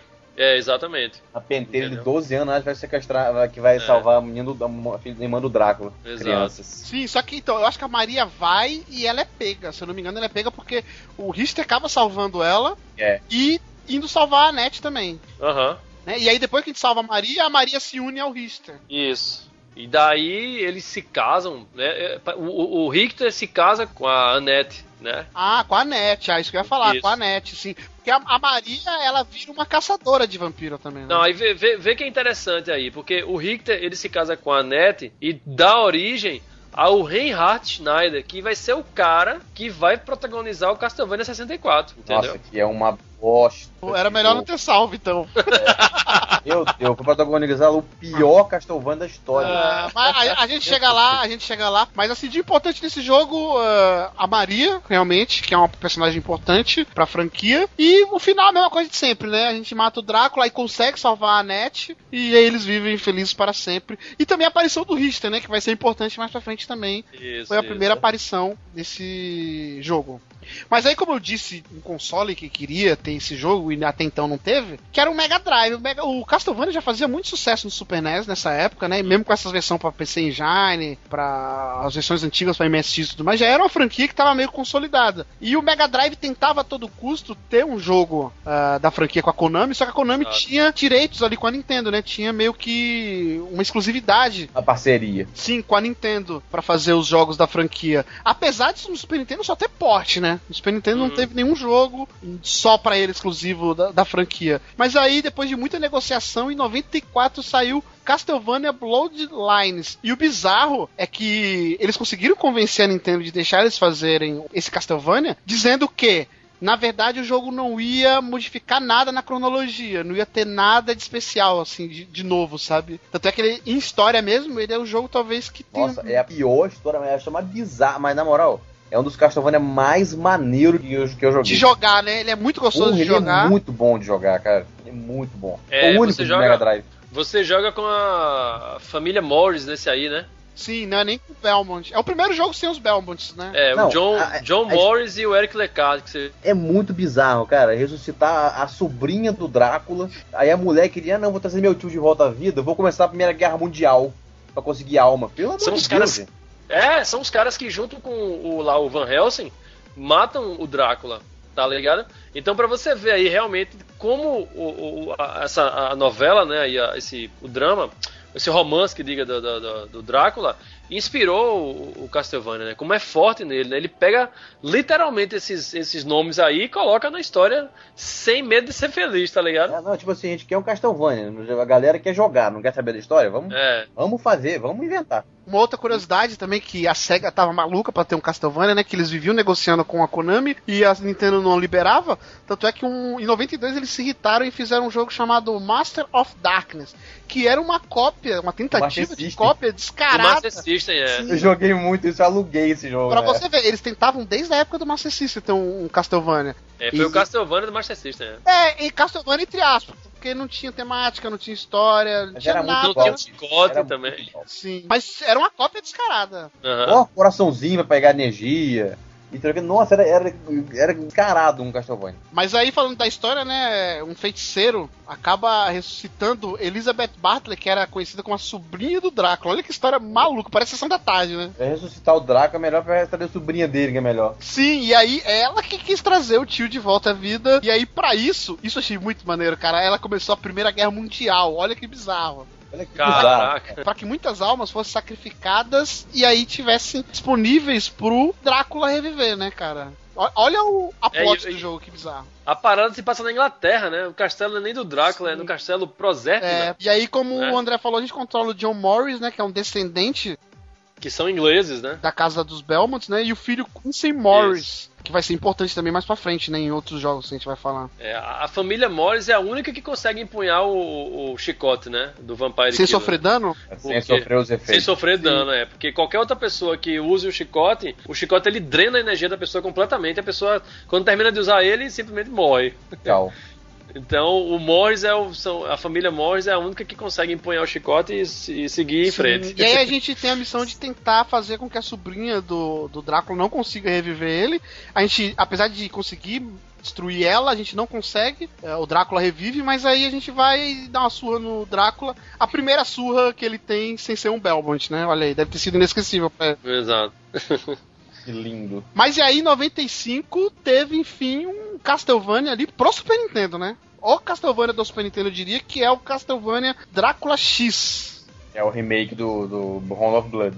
Isso, o Round of Blood. Sim, que aí também não apresentou nada de novo, né? Era aquele que eu falei Nada. do, do PC Engine. Teve três, então, Castlevania pro Super Nintendo. Três remakes. Uhum. E realmente nenhum deles faz parte da canônica. Sim, do- do- e na verdade esse ele teve que ser adaptado porque, como ele era pra PC Engine, PC Engine era mais potente, então ele teve algumas limitações, né? Perto da versão de Exato. PC Engine. E aí, pulamos para 1997. Pronto, melhor parte do... 1700. Não, Não, não, 19... Ah, Caraca, tá, tá, perdão, Você- perdão, perdão, perdão. É porque eu fui na cronologia desse eu do, ia falar, do, do você é uma jogo. múmia, meu querido, você jogou um Castlevania. É. então agora chegamos na melhor parte do podcast. Sequência direta do Drácula X, Castlevania Symphony of the Night pra PlayStation 1. Olha aí que maravilha.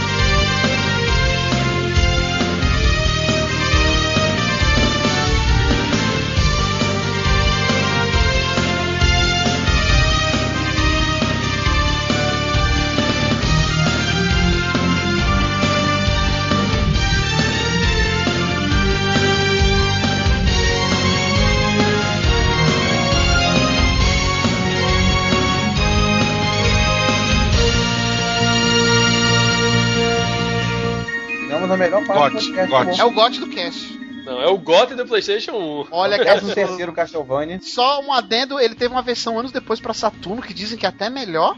É melhor, Eu é. tenho, eu tenho, eu tenho ela aqui no O Saturno. problema é essa versão que teve uma redublagem, isso que eu acho bizarro. Dá pra jogar com Maria. no- Sim, no- dá no pra jogar com a Saturno. Maria. Não, Tem o, alguns familiares também diferentes. é, Você a tem algum- redublagem, a redublagem foi na versão do PSP. Olha aí, hein?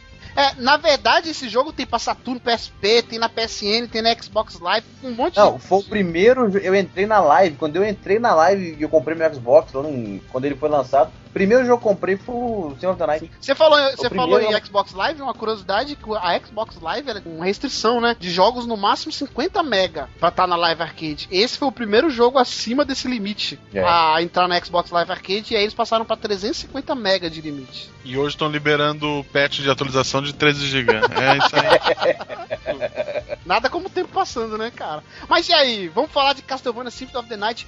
O que, que ele teve de revolucionário? Por que, que ele foi tão bom? Só lembrando, aqui nasceu o, o nome, né? É Metroidvania. Aí É. ele aloprou mesmo, né, com os elementos do Metroid, porque a galera já conhecia o Super Metroid do Super Nintendo, já havia sido lançado, tinha feito muito sucesso e ele pegou tudo que fez sucesso no Super Metroid e jogou descaradamente no Symphony of the Night. Night é quase um RPG, né? Ele, ele é um RPG em plataforma É. e com adendo. A gente controla, pra mim, o personagem mais foda de todos os Castlevania, que é o Alucard. Eu acho que era Alucard, todo é, mundo cara queria, era pô, desde o 3 que jogou o 3 e viu o Alucard lá. Pô, e aquele cara enigmático, quem é, não sei o que, quero saber mais dele. E nesse jogo ele trouxe isso. E um detalhe crucial da série. E agora sim, isso aí a gente vai falar mais na frente, né? Mas é um dos itens que influenciou a saga aí Lords of Shadow. Que você começa o bam bam bam e acontece alguma merda que você perde todos os poderes e tem que voltar pra estaca zero. É. Tá ligado? Ele criou esse conceito aí de você começa foda, né? Você Não sente Metroid, que é o não? poder. Porque isso já tinha no Metroid também, não tinha? Não, não. Super Metroid você começa zerado também. Você vai, aos poucos, você vai adquirindo as, as habilidades. A Mothball, os mísseis, aquela coisa, você vai angariando Então foi o Metroid que pegou isso lá. também, porque os Metroid mais novos tem isso. Você começa fodão e, e perde os poderes, as coisas, e tem que reabilitar tudo de novo. Exato. mas detalhe, o Castlevania Night é tão foda que eu já joguei a demo do Lord of Shadow 2. Na demo, no começo da demo, tem as duas, essas duas fases principais do Senhor of the Night, se vocês já viram. Ele, o, quando o Drácula sai do castelo que ele vê aquela confusão lá, ele fala exatamente a fase que você falou no começo do É. cast. o- um bicho daquele cara que parece o Seiya de armadura de pega, não de armadura de. O Seiya com armadura de ouro, ele fala a outra, frase. Perfeito. É, é, O Aham. Castlevania Night ele, ele, ele inovou tanto, tanto, que difícil ver quanto que ele influenciou. Uma outra curiosidade do Symphony of the Night, a gente até comentou num longínquo cast da Nintendo, da história da Nintendo, o link vai estar até no post aí, um podcast muito bom, por sinal, gostei muito de fazer, que a Nintendo, no Nintendo 64, ela perdeu muita exclusividade, muita parceria com third que ela tinha. Uma delas a Square, por exemplo. Final Fantasy VII, no começo de sua produção, era pra ser um jogo da Nintendo. Outro jogo que ela Exato. perdeu foi o Symphony of the Night. É, a gente vai falar mais pra frente dos Castlevania que teve pro Nintendo 64, né? Que teve que ter um, todo um replanejamento pra fazer é, um jogo próprio pro Nintendo 64, que não tinha como ter porte nem nada devido a eles usarem cartucho. E mais um baita jogo que eles perderam, né, cara? De ter. Pela escolha de ter um console de cartucho. É uma pena, né? Porque assim, o console de cartucho tinha toda a capacidade do mundo pra fazer um jogo usando sprites, né? 2D, né? Com certeza. Mas a galera tava naquela vibe de, de gráficos vetoriais, né? E daí foi que lascou tudo. Sim. Mas é, antes da gente falar da história só, uma parte assim que eu achei épica do Symphony of the Night. Na verdade, ele tem umas três partes épicas, mas essa foi a mais, que é o castelo invertido, cara. Minha cabeça explodiu Porra. quando eu cheguei na Porra. parte. É o castelo invertido, eu achei algo genial. Tudo bem que, assim. Nessa parte do jogo, você já tá tão forte que não é tão difícil assim. Mas só de você ver o castelo invertido ali. Isso é muito É memorado. muito. Opa! Detalhe, a gente, primeiro, foi o primeiro Castlevania. Eu acho que foi o primeiro que a gente jogou sem o principal ter o Vampire Killer. Exato. O primeiro. Exatamente, muito bem falado aí, Luciano. Realmente É, não- você. Chicote não existe em, em, no Symphony of the Night. Se você for procurar o chicote, vai perder seu tempo. Já era. Foi o primeiro que a gente jogou sem. Exato. E detalhe, e, e a, a Konami arriscou também, né? Em colocar um, um personagem sem ser um Belmont em principal. Sim. Na verdade, tem um Belmont, mas ele não é o principal, né? Que o Richter tá no jogo. E tem um código depois que você acha que depois você coloca, você escreve Richter no Depois começo. você zera, se eu não me depois engano. que você zera, Depois você você termina, é, aí você tem joga que ter com zerado ele, o é. jogo, é. Exato, É, é. Agora, um detalhe aí, pessoal. Embora a gente tenha comentado que ninguém ligava pra história da série Castlevania, você vê que até aí o Symphony of the Night a coisa já tava ficando enorme, né? Você já tinha uma história muito bem solidificada. Né, você já tinha ancestrais aí de Belmontes, você já tinha um porquê, na época ninguém sabia, mas hoje em dia você pode fazer qualquer pesquisa aí, você vai encontrar o porquê do Castlevania, o, o, o Symphony of the Night, ser protagonizado pelo filho do Drácula, né? Você sabe até o porquê dele ter aparecido, né? Você sabe que o Alucard, ele é um Dampir, né? Que ele é o resultado da união do Drácula com a humana. Sim. Então nasce esse, esse, essa criatura aí que nem é vampiro, nem é humano, mas que tem alguma coisa dos dois. Né? Ele tem os poderes mágicos do, do Drácula, a forma humana, assim, digamos assim, do, do- dos humanos Mas eu mesmo. percebi né? que pra franquia, o, o Castlevania Symphony of the Night, ele fez um mal. Porque eu acho que ele fez um, um sucesso tão grande, que acho que talvez a Konami não esperava, que eles decidiram levar muito a sério a questão da história do Castlevania, e a partir desse jogo, eles resolveram explicar muita coisa que eu acho que não precisava explicar, sabe? Mas aí eu discordo contigo, Daniel, porque, Aí é, como eu te fa- aí, falei, foi- aí é falta de competência deles, não é culpa do jogo, não. Não é, não é por isso não, desculpa te interromper aí. É porque a parada é a seguinte, velho. É como eu falei a vocês.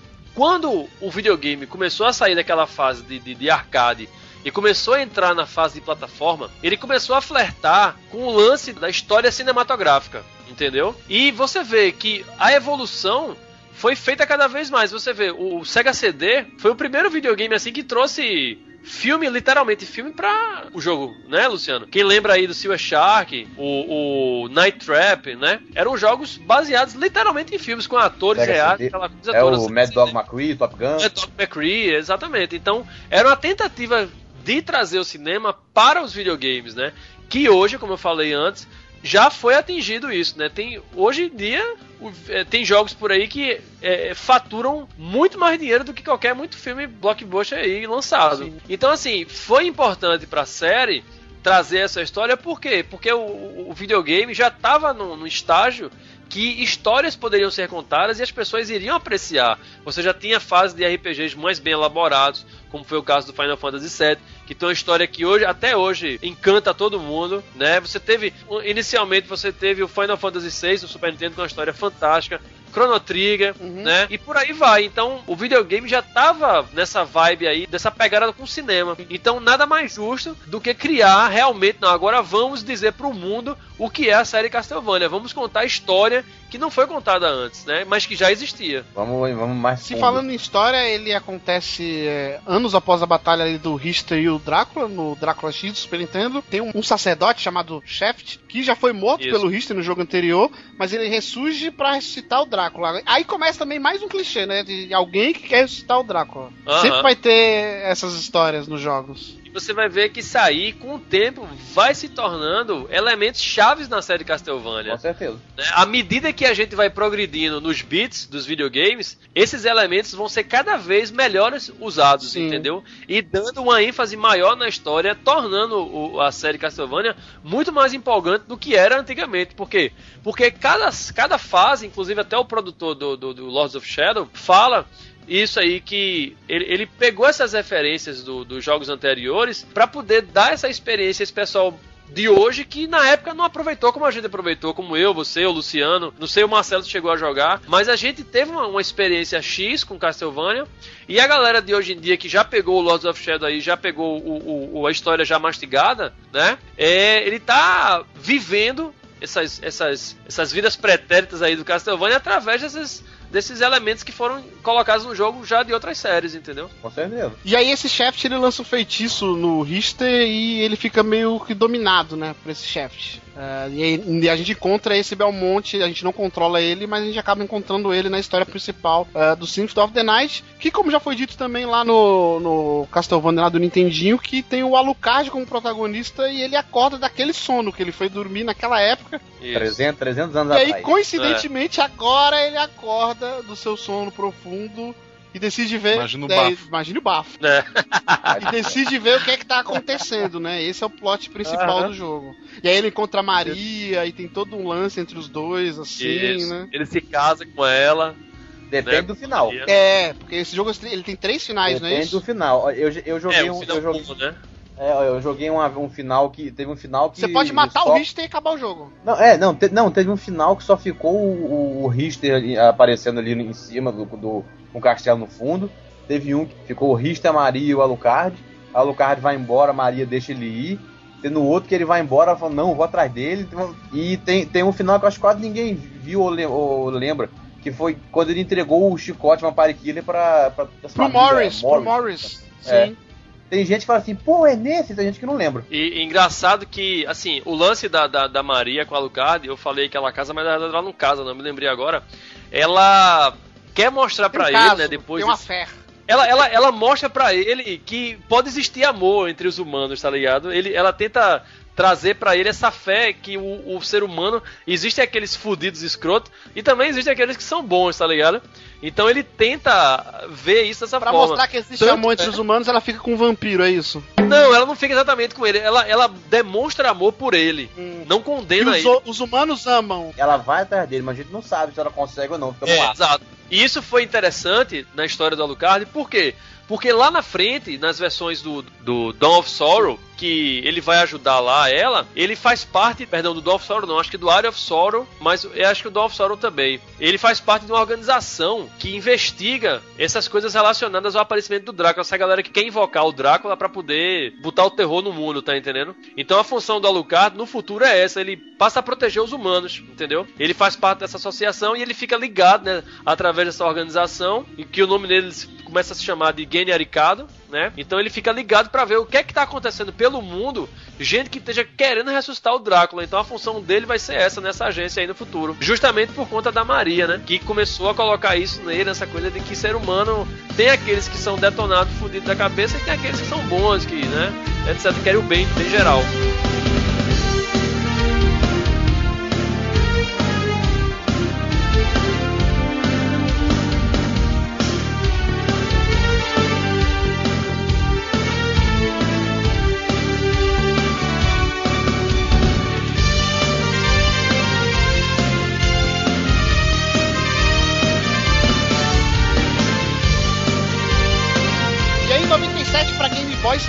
Castlevania Legends. Ah, até então ele era o que se passava ah, mais no passado, né? Era o primeiro da franquia ali na cronologia. Até então, né? Isso. Que a gente controlava uma Belmont mulher. Essa era a característica dele. Primeira vez, A é. Sônia Belmont. Inclusive, esse é um dos jogos que ele era canônico e depois de um certo tempo ele foi cortado pelo Koji Igarashi, né? Que é o, o, Isso, que é o Iga. o Iga, né? Que é o criador aí, do, entre aspas, da Isso, foi o cara que su- assumiu a, a série daí pra frente. Mas e aí? Inclusive, assim, era um jogo bacaninho e tudo. Pelo, eu vi vídeos, eu não joguei mais uma vez porque era de portátil. Mas tem uma teoria muito bacana desse jogo, que pena que foi cortado da cronologia, que é a questão da Sônia ter um caso com Com o Alucard terem nascido filho. Ela se casa com ele e saiu daí o Trevor. Sim. Mas e aí, eles tiraram da cronologia, então o Trevor veio da onde? Do além? Não, veio do. Ele é filho do Alucard, pô, o Trevor. Então, mas se eles tiraram esse da cronologia, Não, ele não ficou. eu- o, o Castlevania Legends, ele faz parte da cronologia. não, ele saiu, mas o, o Iga tirou ele da cronologia. Ah, o Iga tirou, tirou. ele. Ele era, isso que eu falei, no lançamento ele era. Anos depois o Iga foi, alguns jogos tirou. Ah, é Um deles verdade. é esse. É, aí eu não sei como é que vai explicar o surgimento do. Do Trevor, né? Do Trevor, é. Porque. Com essa lacuna aí. Inclusive, você, a gente vai falar isso mais à frente. O atual surgimento do Trevor, né? Que, de quem ele é filho realmente, Sim. né? Só um adendo, esse jogo ele se passa em 1450, né? Então ele era o jogo mais no passado que a gente tinha visto. É, esse jogo é o que mostra como começou Os o. Belmonts, mais ou Como é que menos. começou a história dos Belmont mesmo, que a Sony é a mãe do Trevor, que começou tudo ali. Sim, até então, né? Mais pra frente a gente vai ver que não foi bem ali. Isso aí a gente vê que já fica, já fica estranho, né? Significa que o clã Belmont tem sangue do Drácula correndo na É, veia. então, acho por Isso. isso que ele cortou. Isso que é o foda. É, talvez seja por isso que ele É. cortou. E isso que é o foda da história. Mas aí o que importa vem agora. Vocês falaram aí de Symphony of the Night, vocês falaram aí de um monte de jogo aí, cara. O jogo bom vem agora em 99 pro Nintendo 64. Eu falei que o Nintendo 64 não teve o Castlevania Symphony of the Night. Aí a Konami, a Konami pegou um grupinho ali e falou: faz um jogo pro Nintendo 64 aí, cara. Então, em 3D. A moda era 3D, coisa que eles não tinham feito ainda, e fizeram o Castlevania 64, que era uma característica da Nintendo, né? Colocar Por quê? 964. Eu vou falar isso que o Luciano falou pra vocês. Por quê? Por quê? A resposta vem por conta justamente do Dreamcast, né? Vocês sabem que havia ia ser lançado uma versão. O primeiro Castlevania 3D ia ser lançado pro Dreamcast. E ele chegou a ser lançado justamente na época em que o Nintendo 64 ainda estava na ativa, né? Ainda era um concorrente dele. Só que ele foi intitulado de Castlevania Resurrection. Só que não deu certo. A coisa não, não saiu do papel. Lançaram assim algumas imagens, chegou na época na- até na E3, eu me lembro, da revista Super Game Power mostrou algumas fotos. Super Game Power mostrou, a, a, a. Game mostrou. ia ser o mesmo esquema do Castlevania do Nintendo 64. Só que a mulher, em vez de usar, usar a magia, ela ia pu- empunhar também o chicote, assim como o homem, entendeu? Só que foi cancelado. E aí eles trouxeram o escopo, assim, a ideia gro- grossa, né? pra- do- o grosso do, do Castlevania, que ia ser feito pro Dreamcast, lançaram pro Nintendo 64, né? Só que assim, o jogo em si, ele não é um verdadeiro, assim, deslize, não é um verdadeiro lixo, não é também assim. Tá brincando, né? Não, o jogo é legal, eu, eu joguei. Você tá ele. Você só tinha esse Maluco, cartucho bicho. no 64, né? Você só tinha esse cartucho. Você Não. só tinha esse cartucho pra jogar então, né? Ah, não, eu tenho, eu tenho outros aqui. Mas o, o que fode o jogo todinho é justamente a câmera dele, Sim. velho. É muito travada. O que Parece. pode o jogo é a câmera, o gráfico e o jogo. A história também é um lixo. É, graficamente ele não envelheceu bem como um Zelda da vida, um Mario 64. Mas pra época ele impressionou bastante. Tanto que pra poder tentar corrigir um possível, sei lá, desgosto que gerou na galera, foi lançado aquele Legacy of Darkness que não tem Que nada. é outra ver. merda. É, Aquilo ali foi. Bicho, aquilo ali era um homem besta. Pelo amor É. de Deus. Ali realmente a turma aloprou geral mesmo, né? Não, ele- Mas- o personagem principal é um homem besta porque é só besta pra jogar aquele jogo. Que jogo bizarro. Mas ele chegou a, a ser, como é que se diz? A nota dele na época chegou na média 7. Passou de ano. É, tava na, exatamente, tava na média, entendeu? Apesar das limitações que a turma conhecia. A trilha sonora foi uma trilha, foi um ponto importante pra época também, né? Embora ela só apareça em alguns momentos do jogo, mas é- é- ela era legal. Mas o que detonou mesmo o jogo foi a câmera, que parecia uma criancinha dependendo do pai. né? Ela ficava rodando você o tempo todo. Você não tinha como sair do canto. Se você tava, por exemplo, você entra numa, numa, sei lá, numa casinha, e se você ficar num ângulo que a câmera vai apontar pra você, você simplesmente não vê nada, você só vê parede, É, né? Eu acho uma merda, um dos piores jogos do Nintendo 64, só perde pro Superman 64. É foda, esse aí é o.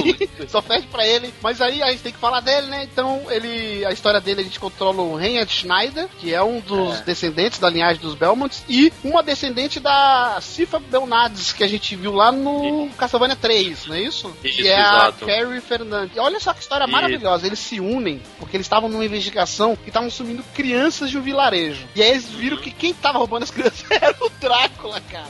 Eu pensei que era o Michael Jackson, mas era o Drácula que tava roubando as crianças, e aí eles vão e juntos destroem o Drácula. Não é à toa que esse é mais um jogo que o Iga cortou da cronologia oficial do Castlevania. E o Castlevania Legacy of Darkness, que o André citou, é um spin-off também, não faz parte da cronologia, portanto fica aqui só o registro que ele existe, porém não veja o que, que ele é. A série Castlevania entrando com o pé esquerdo nos gráficos 3D. Mas nos portáteis ela se manteve. Eu diria muito bem, porque em 2001 saiu o Circle of the Moon pro Game Boy Isso. Advance, que esse era muito bom, cara. Eu tenho eles todos. A série do Game Boy eu tenho toda E ele voltou pro estilo do primeiro jogo, né? Isso. Apesar da gente não controlar um Belmont, né? Que pra muita gente é A ruim. gente controla a família Nossa, esses Morris, é. Castlevania do, do Game Boy Advance são muito bons. É, se eu não me engano, a gente controla o Nathan Grave, que tinha um. Isso. Nathan Drake? Não, é, parece.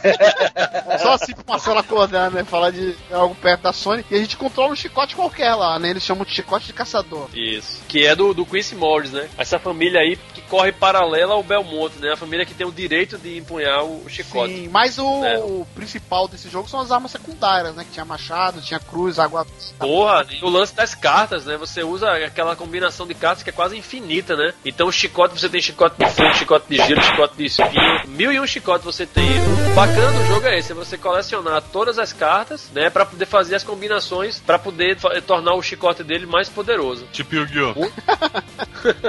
É, não chega a ser exatamente um Yu-Gi-Oh! não, mas é, é bem divertido esse, essa mecânica nova aí que eles implementaram no Game Boy. Esse já se passa em 1830, né? E mais uma Aham. vez, um monte de gente ali, os, os sacerdotes ali, os pessoal devoto do, do Drácula, tentando reviver ele. Na verdade, foi a Carmila que tentou Não, fazer sim, isso, sim. né? Na verdade, a Camila descobriu um ritual que ia fazer reviver ele. Isso, aí ela vai pegar quem? O Quincy Morris, que era o, o- o descendente do Belmont mais forte que existia, né? Então a função do Nathan é justamente salvar o, o- o mestre dele, né? O pupilo querendo salvar o mestre. Então ele vai, o Castlevania consegue abduzir lá o, o lance lá do, do Quincy, pega os poderes dele e vai enfrentar o, o Nathan, só que pra variar ele vai levar uma sova novamente, né? E o mestre dele é salvo e todo mundo vive feliz pra sempre. Sim, e não sei porquê, porque esse até pareceu ter uma história assim, apesar de não ter os Belmont, mas ok, esse também é mais um que foi cortado pelo Iga uh, da Aham. cronologia oficial do jogo, né? É, faz sentido, né? Não- porque não é um Belmonte, é, não tem Shaft, quem tá aí é, é a vampira Camila. Ah, Mas apesar disso tudo, ele é um dos jogos mais bem avaliados da franquia, né?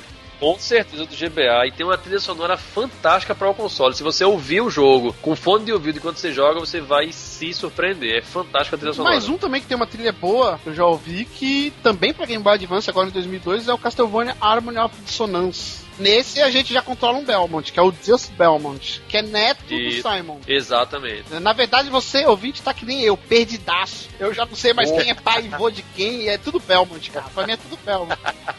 Termina do Beto É, Carreiro. eu sei que o último é o Beto Carreiro, sim. Ou a tiazinha. É, Just, realmente, ele é filho do Simon e pai do, do Richter. Esse já se passa em 1748, né? Ah, e aí Isso. tem a- uma tal de Lidier, que é uma jovem da Transilvânia, que foi sequestrada e levada para um misterioso castelo. Adivinha qual é o castelo? o Tá, castelo.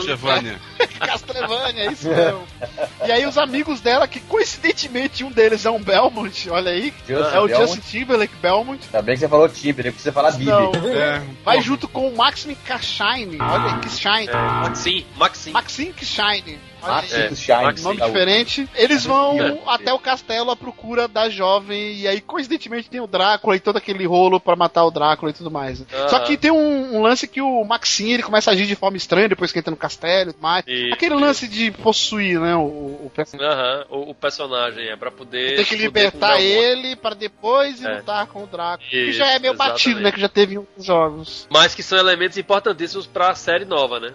Que foi usado Sim, foi usado, foi usado, verdade. E aí, a gente consegue salvar os nossos amigos e retornar pra vila tranquilamente. O que importa é que 2003, mais um pra Game Boy. Eu acho que Castlevania meio que depois do Symphony of the Night se consolidou nos portáteis, né, cara? Porque mais um pra Game Boy Aham, Advance, o verdade. Castlevania Area of Sorrow. Muito Isso. bom. Muito bom o jogo. Sim. Apesar disso, ele foi teve vendas pequenas no Japão. Não sei porquê, né, cara? É o melhor dos três. Pena dele é que ele é muito curto. O jogo é muito bom. Posso dizer, sem medo de errar, que ele é o Castlevania que chega realmente mais próximo ao Symphony of the Night. É, ele vendeu Entendeu? mal no Japão, mas pra cá, pra, pro ocidente, ele Sim, ele fez mais sim. sucesso aqui. O mais legal dele, assim, esse eu gostaria de ter jogado porque ele se passa no futuro, né, cara? No Isso, futuro, inclusive, não da franquia, o nosso. Ele passa em 2035. Isso, exatamente. Inclusive, tem um lance até do, do Castlevania que a gente podia citar rapidamente aqui, que não tem nenhum jogo, inclusive o próprio Iga, ele teve várias vezes pra fazer um jogo pra demonstrar isso, e sinceramente eu não sei porque ele nunca fez, que é a derrota, entre aspas, definitiva do Drácula, né? E se eu não me engano, é em um livro do Bram Stoker que, que isso tá, que é em 99. Pela cronologia da série, o Drácula ele é derrotado definitivamente em 99, sem negócio de reviver daqui 100 anos, sabe? É, e esse jogo ele se passa 36 anos após essa, entre aspas, lenda, né? Só que é meio Isso. bizarro porque isso não foi tratado em jogo nenhum, né? Pois é, mas ele traz esse elemento fuderoso aí pra série que vai fechar com Eu chave acho de que ele ouro. renovou a série, não foi? Porque não tem Drácula, É. entre aspas. E Você trouxe é o de- Drácula. E trouxe de volta o, o,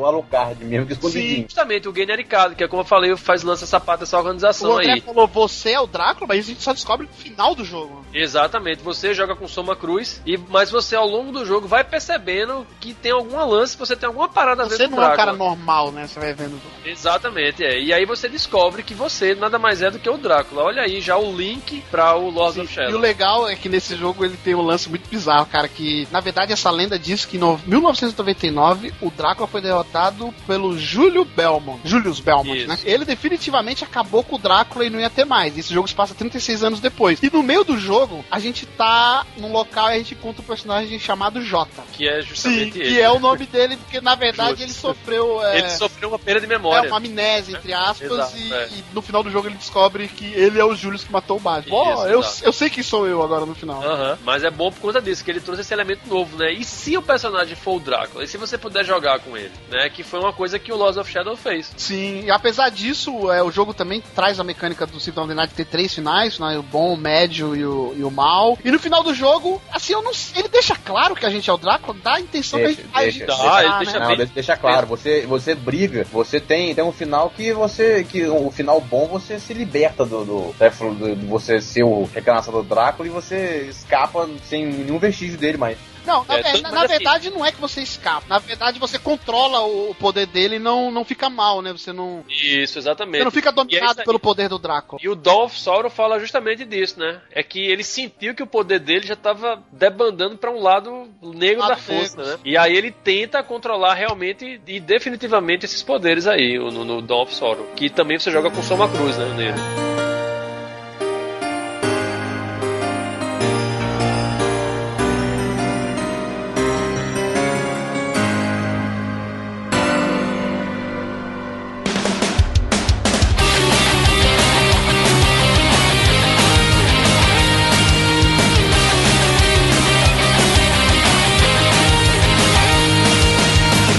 2003, como eu falei, eles precisavam explicar algumas coisas. Eu acho que não precisava, mas eles quiseram. Saiu Castlevania Lament of Innocence. Um Raiden na capa. Sim, que se passa na cronologia. Ele, ele assim, é o pri- Ele é o primeiro. O primeiro Castlevania. Na moral, é muito igual o Raiden na capa, esse cara. Ele se passa em 1094. Antes de falar do jogo em si, eu vou falar uma coisinha aqui. que Esse eu joguei pro PlayStation 2. Maneiro. É, é legal, eu não achei tão legal, mas é legal. Mas a galera fala muito do, do Lord of Shadow, que ele copiou descaradamente o Isso. God of War. Muita coisa do God of War tem tirada desse Castlevania que veio antes dele, né? O Hã? God of War veio em 2003 também, não foi? É, o que o God of War trouxe foi aquele lance de combos, né? Você criava aquela. ele série- aperfeiçoou a mecânica do Exato. Castlevania, desse Castlevania. Exatamente, é. Ele já era um hack slash, esse Castlevania. Isso, exatamente. Então você vê que você ficava só. Só tinha. No Lament of Innocence só tinha o chicote leve e o chicote pesado. Mas você não tinha combinações como tem no Lords of Shadow e no, no próprio God of War, né? Então, o God of War ele incrementou isso aí, né? Ó, tem um, um golpe leve e um golpe pesado. O que, é que a gente pode fazer? Vamos combinar essas paradas aí pra ver o que é que a gente quer que sai daí. E esse já era em 3D, né? Que ao contrário do, do Isso. 64, esse foi aceitável, era bom, né? o 3D Isso. dele. Ah, e outra, a, a câmera, ela era quase fixa, né? Ela não rodava você e você podia rodar a câmera pelo personagem, né? Ao redor do Você personagem. podia rodar a câmera, mas quando ela quando você não mexia Ela com ela, travava, ela, ela ficava travava. travada perfeitamente atrás do personagem. Exatamente. E o legal é que o, o jogo não precisava, porque um, um recurso que existia antes nos jogos da série do Nintendo 64 era aquela trava, né? Você tinha um botão que você dava trava e você atacava o inimigo. E esse aí ele tinha uma mecânica já mais avançada que a trava não, não fazia diferença alguma. Na verdade, ela nem existia. Porque você era tão eficiente que você podia atacar vários inimigos ao mesmo tempo, né? Sem precisar de trava alguma. Sim. Entendeu? Então ele trouxe esse elemento novo, foi muito importante pra série, né? Esse foi, acho que foi o primeiro que eu, quando eu vi, eu falei assim, ih, mudaram o estilo Castlevania, será que vai ser bom? Aí me veio logo o 64 na cabeça, falei, meu Deus. Mas quando eu, jo- quando eu joguei, eu falei, nossa, esse, esse sim ficou, ficou bem feito. Ficou Foi, bacana, ficou bacana. bacana. Muito bacana. Mas aí, como eu falei, né, esse é o primeiro da cronologia. A gente vê ali Leon Belmont e Matia Cronquist, É, Matias Kron. que é, eles lutavam em prol da igreja cristã nessa época e eles não perdiam nenhuma batalha, né, cara? Até que um dia a esposa do Matias morre e aí faz com que ele, ele meio que desanima, né, de ficar lutando em prol da igreja. Meio que não vê razão pra isso. Só que um tempo depois o Matias vai ao encontro de- do Leon, que era um amigo dele antigo, e avisa que a Sarah, que é a sua noiva, foi raptada por um vampiro chamado Walter. Belo nome de Isso. vampiro, inclusive. Porra! Volta- pelo menos não foi volta mercado. E que tá presa no Castelo das Trevas. Olha só, Castelo das Trevas, belo nome, né? E aí o Belmont invade o castelo com a intenção de salvar a sua amada. Ou seja, quem tá preso lá é a mulher do Belmont. É, o Monte, É exatamente. mulher do, do Leon. E lá ele conhece outro belo nome, inclusive, de personagem, que é o Rinaldo. Rinaldo O Rinaldo Gandolf. Gandalf, é. Gandolf, parece nome de, de estilista. Não, parece a mescla do, do, do Gandalf, né? Do Senhor dos Anéis, né? Mais uma tirada aí Isso, da, é. da Konami, porque o Symphony of the Night já tinha colocado algumas referências ao mundo do Senhor dos Anéis. Aquele, os anéis de Varda, é, tem alguns elementos lá, algumas espadas élficas e alguns anéis que fazem referência aos anéis do Senhor dos Anéis. E aí esse Rinaldo dá um chicote pro Belmont, né? E um chicote meio Isso. mágico, porque ele é meio. É o chicote Não, não, ele é um chicote baseado De na alquimia. alquimia. Isso, na alquimia. Ele se torna mágico quando ele vai matar a esposa dele, né? A noiva, Sim, né? é. Aí o, esse Rinaldo ele é meio misterioso, meio estranho e tudo. Isso, tá é. na cara que não é legal, mas beleza. É, e aí é, a gente vai o quê? Matar o Drácula. E quando a gente vai matar o Drácula, a gente vê que esse chicote não é de nada. Na verdade, não é o Drácula, viu? Não, é, é, eu tô falando já mais na frente, é o Walter. É, É, não, Não, vou bater esse- o Walter. É, o Lamento dos Inocentes não, não, Não não, existe Drácula. É antes do Drácula. Exatamente. É- Ele conta como surgiu o Drácula. Sim. Né? E o Drácula vem a se tornar o Matias Kro- Kronks, né? Com as pedras lá. Ele pega lá as duas pedras, ele forja essa história pra que o Leon consiga derrotar esse vampiro, pra que ele possa pegar essa pedra. Eu esqueci lá, é, é uma pedra. o- a. Crack. É a como Ebony Stone. Isso, a Ebony Stone, é. Ele pega a Ebony Stone do Matias e ele já tinha uma pedra que era mais forte ainda do que a Ebony Stone. E com essas duas pedras, aí o Matias pode se tornar assim um vampiro completo e controlar os poderes de vampiro do Walter. E apesar da gente não conseguir acabar com o Walter, a gente consegue é, recolher a Sarah, né, que tava ali presa. Só que a Sarah tá prestes a morrer. Ela vai morrer porque ela tá meio que. Ela foi mordida. É, ela foi mordida, tá? A maldição ali do, do vampiro tá nela. E ela decide se sacrificar. E aí a origem ah, da Vampire Killer, né? Exatamente, é quando o chicote ele destrava o seu poder completo, né? Porque ele precisava, a alma da, da noiva dele encarna, digamos assim, no chicote. Sim, mas o principal você não tá falando, cara. Que não é uma noiva qualquer. Ela tinha que ser uma mulher virgem e pura. Aham, é, isso Nossa, é verdade. Então hoje em dia esse É. chicote não ia é ressuscitar nunca. Hoje em É, dia. nunca. Hoje em dia. Tava detonada. Hoje em dia, não, se o Drácula ressuscitar hoje, nós estamos full. Não, eu, eu acho que a gente tem uns ouvintes aí que poderiam ajudar. Não, mas é, tem que ser uma mulher, não pode ser um homem. É, não pode ser homem, não. Ah, então estamos fodidos. Isso, é- isso é um chicote. Rapaz, nós estamos falando do chicote matar vampiro, não é chicote de GLF, não, caramba. É. Pra matar vampiro, não é pra bater e dizer que, dizer que a gente gosta, não. É, e o detalhe é que esse chicote aí, mesmo sendo baseado na alquimia e, e tendo a encarnação aí da noiva dele, pá, ele é um chicote de couro com alguns elementos de metal nele, aquela coisa toda, né? O chicote mesmo ganha forma no, na saga Lords of Shadow, né? Que ele tem um todo estiloso ele, Sim, né? Ele serve sim. e uma função ele. É, no final, quando a gente vai matar lá o vampiro e tudo, tem até um diálogo deles, né? Que aí é meio que o, a gente descobre, como o André falou, que o Matias estava por trás de tudo isso e ele vai virar o, o Drácula. É, e tem um diálogo dele com o Belmont, que aí é aquele clichê máximo, né? Que o Drácula falando que sempre vai vir aterrorizar. E aí nasce a questão dos Belmont, né? Que o Belmont fala, então, o meu clã sempre vai estar aqui pra, pra te destruir. Isso. É, mas Exatamente. antes o Matias perguntou se o, eles não queriam se unir a ele. Isso. Foi essa, ele foi faz uma justamente proposta ele- pra se unir, verdade. É, já que ele falou que não, eu não vou me unir, mas vou estar sempre aqui pra, te- pra quando você voltar. É, ele falou, né? Ainda que você me destrua, eu vou voltar. Ele disse, então vai ser a saga do Belmonte, vai ser Segundo- destruir você, o Drácula, toda vez que É, você segundo o. Lamento of Inocência, o Matias Kronfeld é o Drácula original. Exatamente. Sim. Foi o primeiro Drácula. E no final do jogo acontece tudo isso, mas o melhor vocês não falaram, que é o Rinaldo, que ele aparece apreciando o nascer do sol. É. Que maravilha. Lindo. linda. Como se Coisa nada tivesse linda. acontecido. Mas aí em 2005 saiu Castlevania Dawn of Sorrow, já pra, pra DS, né? O DS, Pra Nintendo DS. DS, que é a sequência direta do Area of Sorrow, que a gente comentou. muito bem a segunda tela do DS o jogo.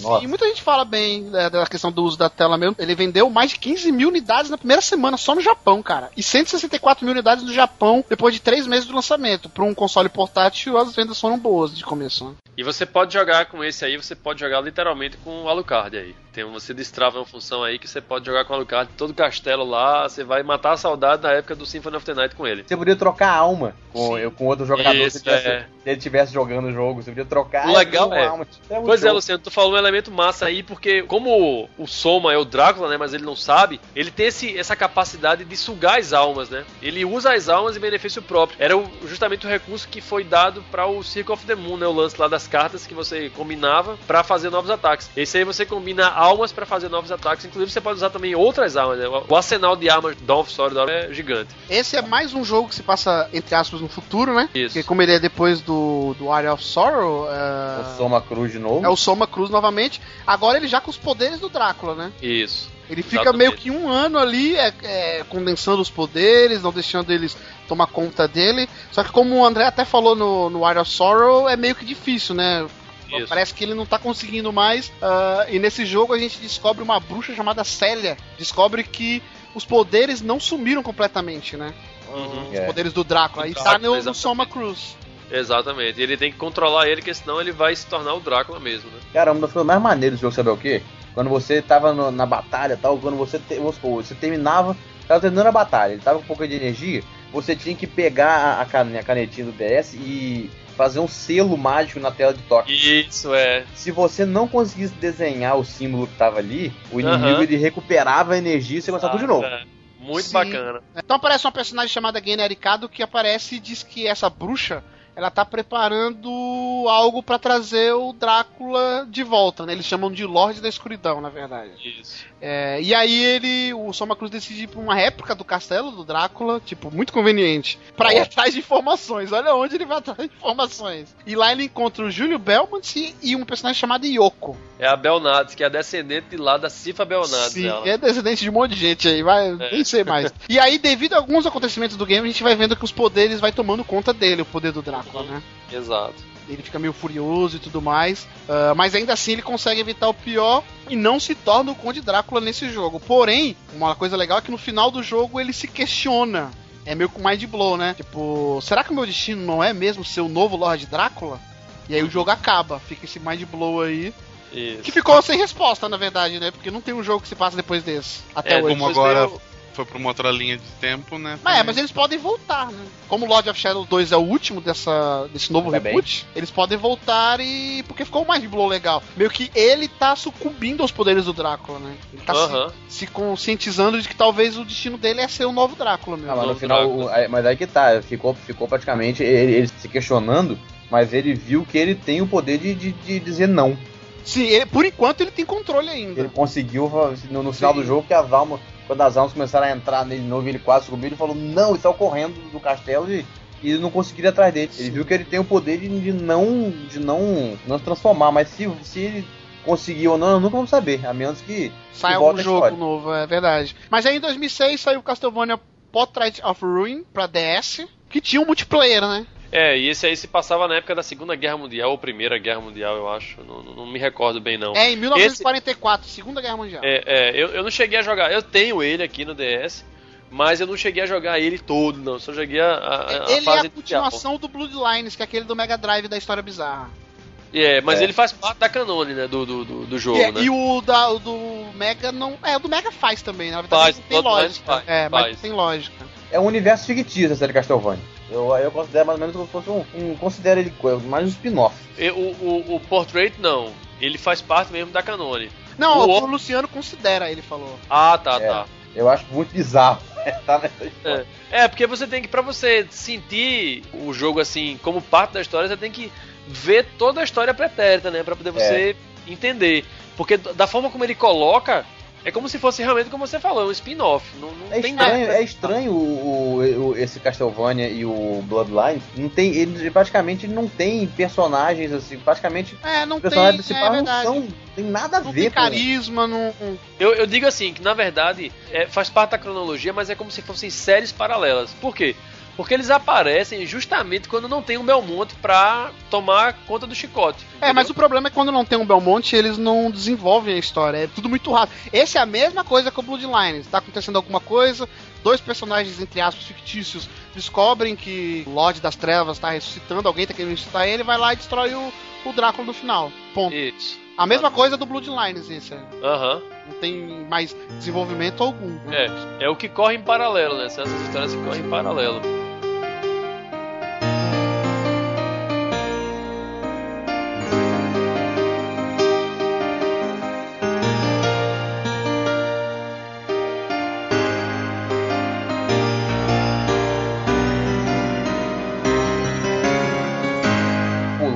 Curse of Darkness do PS2. Curse of Darkness é com o Hector, né? Do Hector aí, do Isaac, é. Do Portrait of Ruin, né? E do Bloodlines. Tá aí uma história que corre em paralelo, que não tem o lance do, de alguém empunhando um chicote. O Curse of Darkness conta a história do Hector, né, que é um forjador de demônios, ele é um cara que invoca demônios, que ficou cansado patifaria do Drácula e ele quer acabar com o Drácula. Só que tem o Isaac também, que é outro forjador de demônios, que tá querendo ressuscitar o Drácula pra ter poder dele, pra ter o poder dele. Então ele meio que rola uma trama parecida com a do, do Lamento dos Inocentes, que é uma história bem complexa. O jogo é bem maior, é- a, a mecânica dele, do gameplay, é bem melhor também. E no final rola um, um lance do chefe também, que é o. Parece com o Zobek. Só que não é com Z também o nome do cara do, do, do- Eu não lembro agora o nome não. E quem lembrar, coloque aí nos comentários depois. E esse cara usa o Hector, né? Ele se faz de bonzinho, mas na verdade ele tá usando o Hector para poder ele derrotar o Isaac e o Drácula encarnar no Isaac e ele ressuscitar o mestre dele. Então a história do, do Curse of Darkness é, é uma história paralela, né? O Drácula tinha acabado de ser derrotado fazia alguns anos, alguns 30 anos ou 20 anos, e o Shaft estava querendo trazer ele de volta. Como é que se diz? Ele não, ele, ele faz parte da, da canone, né? Logo, ele na canone ele seria o terceiro jogo. É, ele é três anos depois do Drácula Curse, né? Que é o Castlevania 3. Exatamente, exatamente. Que é justamente o período que o Drácula tinha sido derrotado. Aí tem esses forjadores de, de demônio aí, que são os ajudantes do Drácula, vão contar a história da, pela visão deles, né? Que, o, Uhum. que é legal isso. E aí tem em 2008 o Castlevania Order of Ecclesia, que é o sucessor direto do Symphony of the Night. Final of the Night. Exato. Cara, eu tenho ele, é bacana. Eu também, assim, não cheguei a jogar muito, mas o lance da bruxa é muito, é muito legal mesmo, assim. É, eu Tem- joguei um tem- pouquinho também. É, tem essa parada aí que o, o Luciano falou do Dawn of Sorrow, né? Que você tem que desenhar como você. Você lida com magia, né? Então você tem que desenhar os glyphs lá, aquelas runas, né? Pra poder fazer as invocações lá. Né? Mas eu não cheguei a jogar completamente, isso não. Nem, isso a pessoa não pensa, mas o, o, André, isso dá uma imersão no jogo desgraçado. Dá, velho. É, porque você, na verdade, você tá desenhando os elementos do Grimório, né? É, não, e a- depende a de você. Se você não É. desenhar, você não vai passar. Exatamente. A tela de, de baixo do DS ela funciona como um Grimório, né? Um livro de magias. E você tem que fazer esses desenhos aí pra poder fazer as- a, a magia acontecer, tá ligado? É muito legal. O DS Muito ele tem legal. uns elementos bacanas que foram usados também em alguns jogos, inclusive da série do Mario, né? Que você, tipo, aquele. O Bowser's Inside Story é muito bacana porque você sopra no console pra poder o Bowser soltar fogo, tá ligado? Então, ele sabe usar bem. A Nintendo, ela cria esses recursos e a Konami soube utilizar isso aí, né? Dela, né? Sim, o legal é que a gente controla a Shanoa, que é uma protagonista mulher. Isso, é. Né, É, uma, que- é uma bruxa ela, né? Ela é uma bruxa que foi escolhida pelo seu líder lá pra ser um destaque ali do, do- da ordem deles ali tudo. Tem o lance do- dos poderes, que na verdade essa ordem tem, tem aquilo que você falou do, do futuro ali, né? Que depois da morte do Drácula eles fizeram várias organizações ali, vários. Isso, a organização Eclésia, é por aí. Sim, sim. Mais uma vez o Drácula surge e você tem que destruir ele com essa personagem feminina. É, mas esse aí não faz parte da canone do, do jogo, né? É um Ah, spin-off. esse não faz parte. Literalmente, é. Esse aí é literalmente um spin-off, como o Luciano falou aí. Diferente do Portrait of Ruin, né? Que faz Sim. parte da história. Mas tem um que é bizarro e faz parte da canon, que é o Castlevania Judgment, que saiu pro Wii em 2009, que é um jogo de luta em 3D Cara, Esse é, esse é muito tosco, velho. com os Pô, personagens clássicos da É, franquia. Cara, não, é, série, é. to, é tosco se a gente pensar na Castlevania de luta, mas eu, eu, eu baixei ele aqui pra jogar. Ele não é, ele não é um jogo ruim de luta, entendeu? Ele, é- ele é assim, porra, um Castlevania de luta. Fica pensando, mas ele não é um jogo ruim de luta. A jogabilidade dele não é ruim. É, A e ele jogabilidade- traz algumas informações, por exemplo, pra quem não jogou algum jogo, por exemplo, eu me lembro do Alucard, ele trazia algumas informações Isso. da origem do Alucard. Ele traz uma mais. galera pro jogo de volta, cara. Sim, sim. Ele tá achando mundo a galera do, do, do Curse of Darkness, ou da Dracula's Curse, do Curse of Darkness. Ele bota Ó, todo ele, traz, ele traz o Simon, o Drácula, o Death, o Trevo, o Isso. Brent, a Cifa, o Alucard, a Maria, Exato. a Camila, o Eric, o Lecard, o Golem, o Cornel, o Chanu e o. Então, Mas o Rinaldo que é bom nada, né? É, Tudo em família. é. Só trouxe quem, E só assim- trouxe, só trouxe quem mereceu. Quem não mereceu não Esse aí, voltou. esse aí foi do Iga também, né? O, o Judgment. Foi. Eu, eu me lembro que eu vi uma entrevista dele, ele falou que o que ele queria fazer era aquela coisa, né? De a Konami tentando usar os recursos que a Nintendo oferecia. Então, ele pensou, pô, eu tenho um, um emote aqui, né? O que, é que eu posso fazer com ele? Ele disse, não, vamos botar esse emote. É, vamos usar um emote aí pra usar como se fosse o chicote. Vai ser arma, já que você podia usar o sensor de movimento dele. Então ele pegou isso pra botar isso numa mecânica de, de jogo de luta, né? Talvez se fosse num- num- numa mecânica 3D, como foi o Lamento dos Inocentes ou, ou, o Curse of Darkness, teria se saído melhor, né? Você poderia o lance de criar combo, né? Já que o God of War já existia nessa época, ele poderia ter, sei lá, feito alguma abordagem desse tipo, como foi inclusive até aquele jogo do, do Dragon Ball Z, né? Dá pra, Lançar- jogar, dá, pra, dá pra jogar online esse Castlevania, né? Ainda tem essa ainda. É, exatamente. jogar é. online, conectar o Castlevania Hall of Ecclesia do DS Isso. nele pra pegar, pegar, pegar conteúdo lá. Quer dizer, A, a ideia foi boa. Foi boa, Acho que é. O pessoal não tava acostumado. Falou, porra, o pessoal não, não, sei lá, não acostumou tal. Talvez se, se tivesse também colocado uma opção pra você poder jogar um controle comum, Isso. talvez a galera. É, tinha melhor. controles meio bizarros, né? É, era um, usou um emote, to- total controle de movimento. O, o emote é que era usado pro ataque, entendeu? Você num teatro, você Isso, movia, você exatamente, é, exatamente. E pra te jogar esse jogo por mais de uma hora, tu tinha que ter o sangue Belmont, né? Porque cansa o braço pra É caramba. caba sua, é, sua aí. Ah, mas se for assim, tem muito jogo que tem que jogar que tem sangue Belmont. É. Você pega o próprio Mario Kart do Wii, você vai com aquela mão estendida, você joga... eu jogo, na moral, eu jogo o campeonato e desligo, porque eu não aguento mais, meu braço fica... É, velho, o caba tem estrutura pra jogar, pra brincar no Wii. É.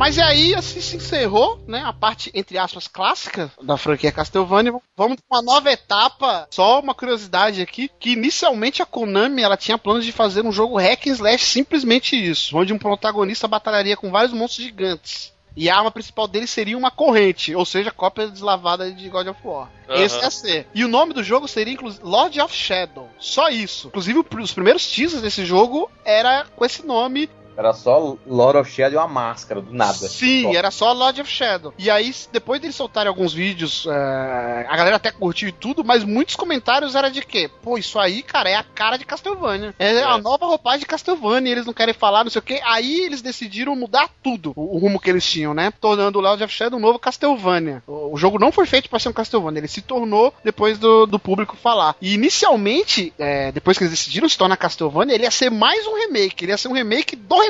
Ele ia ser um remake do Super Castlevania 4 lá do Super Nintendo. Nossa. Sim, e aí esses planos foram derrubados, assim como toda a equipe original. Ainda original, entre aspas, a equipe ali do Symphony of the Night em diante, né? bem. Aham. A galera que reestruturou a série, que já não tava mais dando resultado, eles tiraram todo mundo e deixaram eh, a cargo da Mercury Steam, que é uma empresa espanhola que não É, tem muita europeia. experiência, é, não tem muita experiência em jogos, teve alguns jogos pra celular e PC, coisa boba, a cargo desse novo Castlevania e colocaram um cara um pouquinho conhecido, um tal de Kojima, pra supervisionar essa equipe. É. Somente, né?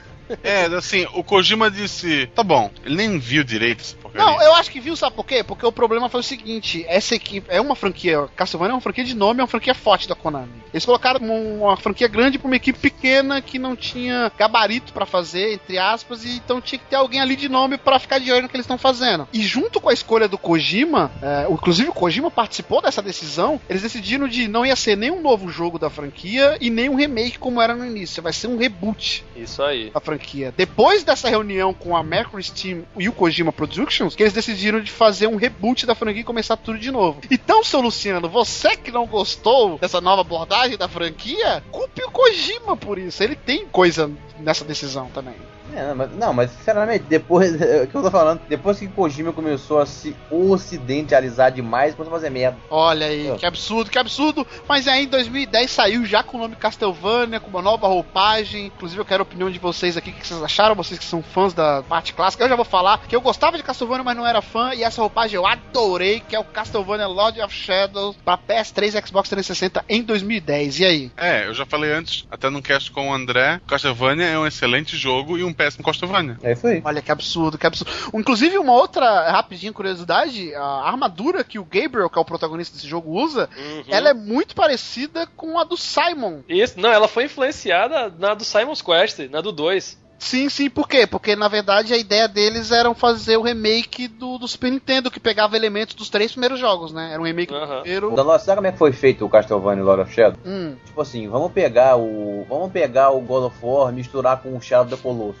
Você é o Lord of Shadow. Ah, né, não, absurdo, Luciano. que absurdo. Não, aí você, aí você Não, quer alocar com a série, Ó, você pega o God of War, o, o estilo do chicote, vai me dizer que você não lembra Ah. do Kratos ali. Tá, Você mas pega- o onde é que entra o Shadow Colossus aí? Só porque você luta com uns, uns Aí dois você vai andando, você encontra. Quantos gigantes você encontrou no jogo pra, pra matar? Dois ou três? Nossa, onde, onde é que eu já vi isso antes, hein? Beleza, ele pegou elementos desses jogos. Eu acho isso bom, cara. O que é bom você tem que pegar Não, de mas, jeito mas, mesmo. mas é o que eu tô falando, não é um jogo ruim. Eu, eu não acho o jogo ruim. Eu acho só da acho. hora, eu adorei. Como o Castlevania é uma bosta. Ponto. Inclusive, como história, tirando o Symphony of the Night, que foi o único que me importei com a história, eu gostei da história dessa nova roupagem. Tipo, agora, eu hoje, eu me importo com a história de Castlevania, Pronto, coisa que eu não me pronto. importava antes. E eu vou te falar pelo que eu escuto. Eu escuto muita gente, inclusive muita gente nova, que ouvia falar de Castlevania, mas nunca teve curiosidade, nunca correu atrás de 300 jogos que a gente citou aqui, e agora eles puderam, resumidamente, não vou Exato. questionar se é bom ou não, conhecer a série com o Lord of Shadows, cara. Então, não, sabe por que você gosta do Lord of Shadow? Porque a história é mais fácil de entender. Por isso. Não, não é mais fácil de entender, cara. Eu não precisei jogar 30 jogos Agora pra saber a história, história, do jogo. claro, agora é mole de entender.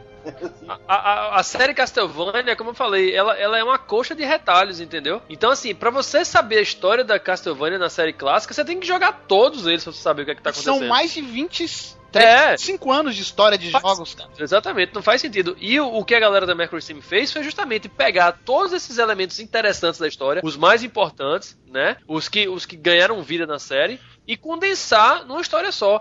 Ficou fantástico. O Lords of Shadow, ele, ele explode, assim, de, de referências ao universo Castlevania. Ele não deixa nada a desejar. Até, até referência do Castlevania, Super Castlevania 4, ele tem, que é o lance de você agarrar com chicote lá em, em ganchos, aquelas coisas. Sim, sim. Que é o único Castlevania que existe. Onde que eu já vi isso também? série clássica é, o, Super- é do Super Nintendo. Nenhum outro Castlevania você se pendura, entendeu? Só o do Super Nintendo, esse é o Super Castlevania 4. Então até isso eles fizeram, pô. Pegou o lance da roupa, pegou o lance da história com o, o Lamento dos Inocentes, né? Deu uma incrementada legal nela. Pegou os elementos da história de Lamento dos Inocentes e do Curse of Darkness e colocou nele, né? Só que ele deu uma nova roupagem. Então assim, tudo de bom que ficou, que foi lançado pela série, ele colocou agora nessa série nova. Por isso que tá fazendo esse sucesso todo. Mas, ô, André, que eu falei, não é um jogo ruim. Eu gostei do Lord of Shadow, eu terminei o Lord of Shadow, joguei. Mas como Castlevania, eu não considero, sinceramente. É, A história, é, eles quiseram mudar. Eles fizeram assim, ah, porque o jeito, o estilo do Castlevania antigo não tava funcionando. Então por que, que lançou o Mirror of Fate? Pô, mas aí o Mirror of Fate foi lançado inicialmente para o 3DS. Mesmo ele, assim, já tem uma versão dela em HD, ele não, não tinha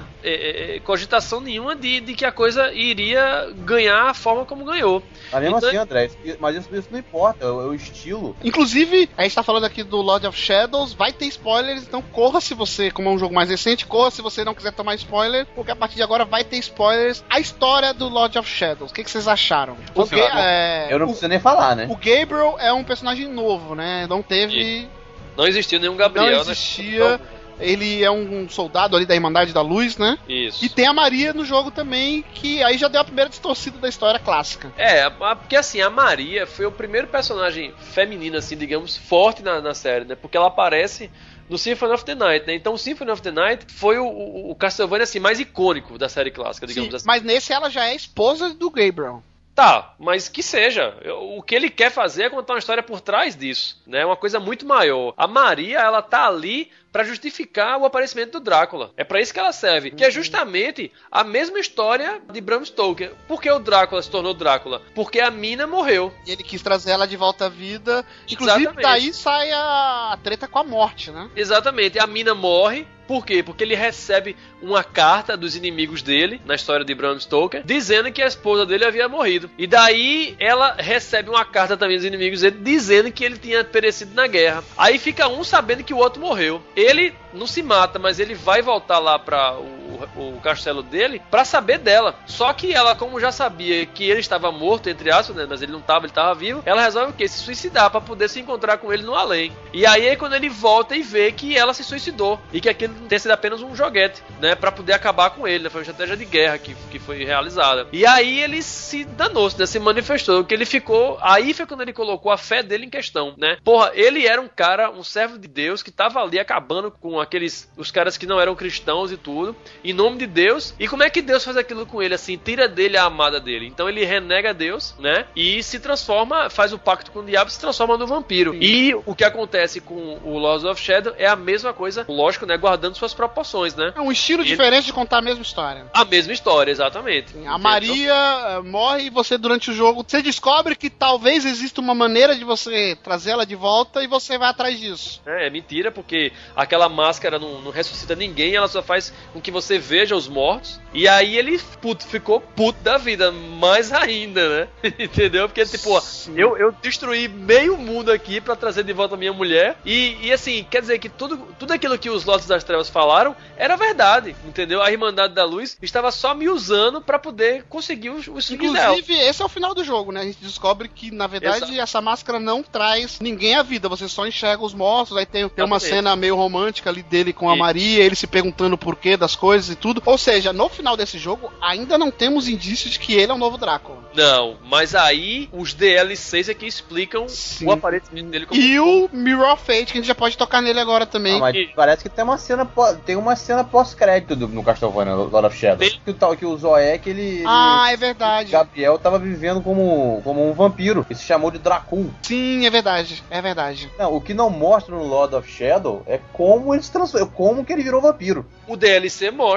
Maravilha esses jogos incompletos hoje em dia, né? É. Quer saber? Qual é o DLC que mostra o Tem- André? é o Resurrection. É, quer o saber? Reverri- Como DLC. É, é, o Reverie é o episódio que ele vai ajudar a Laura, né? A, a vampira. E o Resurrection é justamente o que ela. Como é que se diz? Fala que os Senhores das Trevas eles aprisionaram temporariamente aquele Lord Daemon, né? Que era uma força maior do que os três. E como ele havia matado os três Lords da Escuridão, era o dever dele, né? Ele era a única pessoa capaz de conseguir parar esse Lord Daemon. Aí o que é que ele faz? A Laura, para poder ajudar ele, né? Morde ele, transforma ele num vampiro, e aí ele vai lá enfrentar o Lord Daemon, e daí depois ele se transforma no Drácula, né? Porque ele consegue uma quantidade de poder, assim, incrível, entendeu? Depois dali.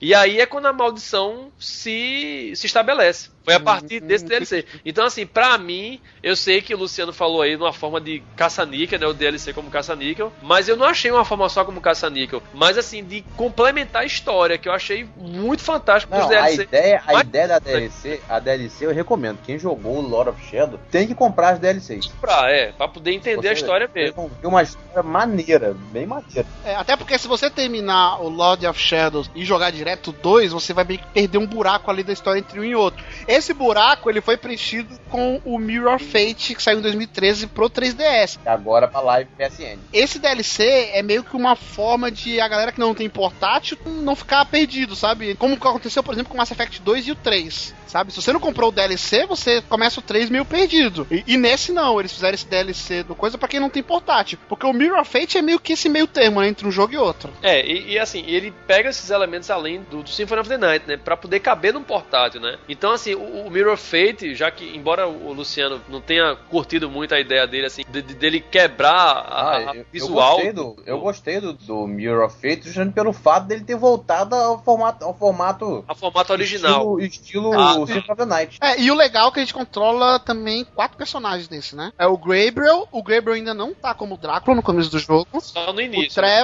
E o Simon. E o Alucard aparece no jogo também depois. Você joga com o Alucard. Desde o começo? Não, o Mirror of Fate ele é dividido em Sim. atos. O ato 1 é o Gabriel, o ato 2 é o Simon, o ato 3 é o Sim, Trevor. e o quatro é e o o ato Alucard. 4 é o Alucard. Sabe o que eu achei bizarro nesse Mirror Fate? Que primeiro, o, o, Gabriel não sabia da existência do Trevor. Não sabia. Esse jogo é 25 anos depois do Lord of 25 Shadows. anos depois. E aqui, spoiler alert, hein, galera. O Gabriel mata o Trevor. Aí descobre, puta, meu filho, o que eu vou fazer? Vou Isso. trazer, vou, vou trazer, tentar de volta, não consegui. Vou trazer de volta a vida, vou fazer uma parada, enterrei ele no caixão e escrevi na frente. Alucard. Eu achei isso fantástico. Isso foi um estupro da série na minha, na minha, na minha cara. Foi excelente pra poder, pra poder dizer como surgiu o Alucard, pô. Isso eu achei é bizarríssimo, muito cara. Muito para original. Onde que um vampiro, como é que o cara morto-vivo vai conseguir fazer um filho numa mulher? Não faz sentido, porra. Um vampiro só pode ser gerado a partir de outro vampiro, porra. Através do sangue. Então, por isso que a, a, a franquia, ela tem o, o- a ênfase amaldiçoado pelo sangue. Literalmente. Na série clássica, não é meio que assim também? O Alucard, ele é um filho, não é isso do... Não, ele é um filho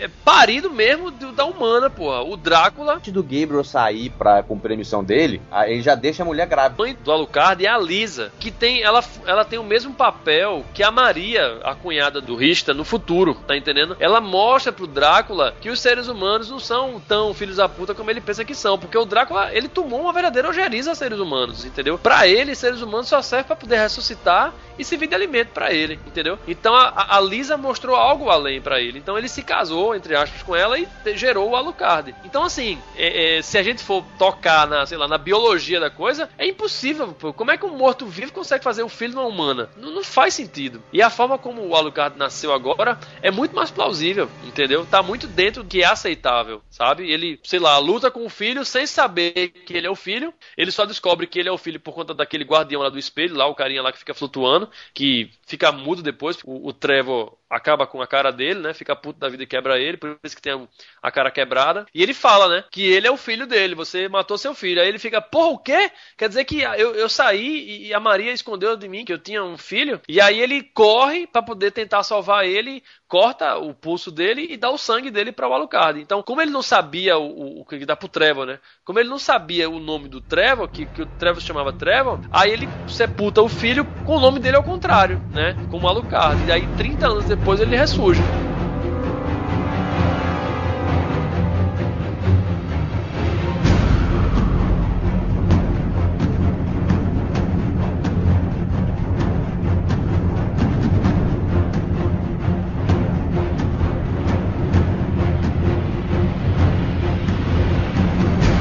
E aí eu já pergunto pra vocês, porque está saindo Castlevania Lord of Shadows 2, que pretende encerrar, né? Vai ser resumidamente esses três jogos, esse, novo reboot da franquia, que a gente agora vai jogar com o Drácula, né? Que é o Gabriel se transformado em Drácula, ah, e tem todo um lance que ele vai ter que ir no castelo dele, porque ele tava meio fraco. E aí, qual as expectativas para esse jogo? Só um adendo, ele vai vir legendado em português. Eu já posso dizer, adorei a demo, cara. Que jogão. Adorei E ele parece estar muito bonito pela demo, muito bonito. E tá, muito. Eu, já- eu baixei a demo. Quando você compra o Mirror Fate HD, você ganha a demo. É, é verdade. É verdade. Mas e a expectativa? Porque tem todo o lance de a gente vai controlar o Drácula e a chave pra gente recuperar esse poder dele, que ele tá bem fraco, tá no próprio castelo dele. Só que ao mesmo tempo tem o clã Belmont, que provavelmente vai entrar em ação contra ele, e o Alucard, Sim. que não vai ficar ali no caixão à toa, né? Exatamente. Ah, e detalhe, é, esse- você quer mais spoiler do que a capa do Love Shadow O 2? Lord of Shadow 2 já é um spoiler incrível do 1 e do Mirror of Fate. é, eu sei que nessa história aí vai ter um Belmonte, vai aparecer um Belmonte. Vai aparecer. O Alucard vai aparecer novamente. E a história é, ele tenta assim, não só resgatar os poderes, mas ele tenta acabar de uma vez por todas com essa história de, de que ele é o Drácula, né? Parece que ele tá tentando, sei lá, dar um fim É, na vida Então, dele. porque tem o, aquele Zobek, ele informa o Drácula, entre aspas, que é o Gabriel, que o, o- a morte vai voltar. Não, o diabo, Ah, é, o, o diabo, diabo, vai é. voltar e ele tá muito fraco pra lutar com ele. Ele tem- precisa recuperar as forças dele. Então vai ser meio que uma briga de gato e rato. Enquanto ele vai atrás de recuperar a força dele, vai ter várias pessoas ali tentando impedir ele de conseguir Exato. isso, né? É, a mecânica do jogo, pelo que eu vi pela demo aí, eu não joguei a demo, eu só vi pelo YouTube. Vai ser muito semelhante ao que a gente já viu antes aí, né? No Lost of Shadow 1. Com exceção de que, é, inclusive até o, o- o Luciano comentou aí na- no, no- no gameplay dele aí, no seu Sword. Vamos colocar no post aqui o, a demo do Castlevania Lord of Shadows 2, que o Luciano fez. Vai estar no post o link. E aí, o que é que você tem? Em vez de você ter aquela coisa dos poderes da luz e os poderes das trevas, você tem a espada do vazio, que é aquela. da- como é? Sword of Void, Void, sei lá, uma é, coisa assim. assim. É que Parece você. uma espada de gelo. É, que você suga a energia dos inimigos, que é o equivalente à magia da luz, né? Quando você batia neles, você recuperava energia. E você E a tem as garra- garras do a caos, que é o equivalente à- àquele, a, a magia das trevas, né? Que era o que dava o dano maior nos inimigos, né? E é o que ele faz, ele não só usa as garras, como ele usa dela, se prolonga um chicote, né, Luciano? Sim, e tá na cara que vai ter aquele lance de que no começo você vai estar fodão, fortão, E vai perder os ficar- poderes e depois vai ter que reconquistá-lo eles. É que você vai ficar migrando, né, entre o tempo. Você, hora vai estar no antigo e hora vai estar em 2000 e pouco. Olha, eu não 2014. sabia disso. É. Isso é legal, hein? Isso sem a gente, sem reparar que no final do trailer de Castlevania ele mostra assim muito, muito assim, só pra gente, só para que a gente falar assim, puta que a gente mostra o Drácula olhando assim pra alguém, de repente você vê alguém com cabelo branco voando, você, já, É. grita, você já grita logo E é quem o é. Alucard, é. É, e sem Aí- contar que tem uma coisa que eu queria muito, porque como a gente falou aqui de toda a cronologia, é, já estamos aqui no final do cast, que ou era no passado pra gente, ou no futuro. E esse vai se passar no tempo atual, né? Você vê carros, Exatamente. você vê as pessoas ali. Exatamente. Em 2014 mesmo que ele vai se passar. o- Isso é o bem bacana, cara. Vai trazer outra atmosfera, né, pra série. Eu tô esperando bastante esse jogo. Eu vi o- os últimos trailers, né? Não cheguei a jogar a demo. Mas eu gostei do, do primeiro jogo, como eu falei, é um bom jogo, só não é um bom Castlevania. Eu, até porque, como tu tinha falado, pelo jeito que ele foi feito, ele começou sendo um jogo e eles botaram uma roupagem do Castlevania, Sim, botaram sim. elementos de homenagem. Esse jogo já desde o do começo vai ser pensado como um Castlevania. Então eu acho que ele tem tudo pra ser ah, um jogo pra agradar tanto eu quanto o André. Pra os dois tipos de fã. É, exatamente. Os dois mundos, exatamente. É.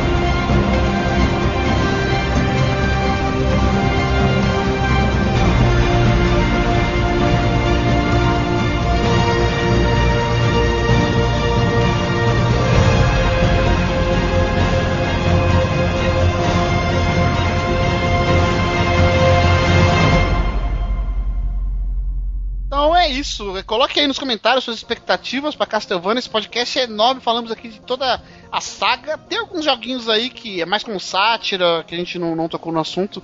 Acho que não, não vem ao caso. Tipo Kid. Kid Drácula, né? É o Drácula que é bacana, velho. Ah, É bacana. divertidinho, cara. É um joguinho divertido. É bizarro, mas Você divertido. do carne na versão Tamagotchi, né? Esse, esse cast só ficou grande por de vocês, vocês sabem, né? Porque o cast podia ser só o Dan Lost falando o nome do jogo e eu digo: o Drácula tá vivo. Ah, não, assim, ó, o Drácula tá vivo, ou tô tentando ressuscitar, no fim matam ele. Aí ele fala outro nome do jogo. Sim. O cast podia ser assim, ó. Vamos falar de Castlevania. O Drácula só tá vivo, os Cardoso vão matar ele ele morreu. Pronto, E- acabou. ou então a única variável é o Drácula renasceu. É, O pronto. Drácula renasceu, o Drácula morreu. O Drácula renasceu, o Drácula morreu. Mas é isso. É, coloque nos comentários, eu queria muito saber da galera o que, que eles acharam dessa nova roupagem. Principalmente quem já era fã da franquia antes, ou quem não conhecia Castlevania assim de jogar e acabou gostando dessa nova roupagem, ou não, coloque aí nos comentários ou mande e-mail para contato arroba playselect.com.br. Estamos no Twitter também no arroba select. Tem o nosso feed, adicione a gente no iTunes, inclusive adicione a Sussuord também, avalie lá com cinco estrelinhas. Luciano, faça o jabai da suou de site de notícias. Vão fazer uns 5 anos agora em fevereiro. Aí, ó, já tá há muito tempo, hein? Já, estão ficando Muito velhos. Tempo. Tem podcast também. Tem podcast, feedback, só Tem vídeo, doação. um dos vídeos o, do Castlevania vai estar no post. Ele faz muito vídeo retrô também. Link vai estar Aham. no post. No- Principalmente. notícias, tudo isso e muito mais vai estar o link no post pra Sussuode, é um dos nossos recomendados. Valeu, Luciano, pela participação. E estamos aí. Luciano polêmico que não gostou de Lord of Shadows. Não, não gostei da história. Do jogo eu gostei. Não, falou, não, me, não me arruma você confusão, falou que é uma não. merda o Lord of Shadows. Não. A história é, o jogo não. Não me arruma confusão, não, rapaz. Então é isso, vamos lá e quem sabe daqui 100 anos a gente volte. É. Valeu. Falou, galera.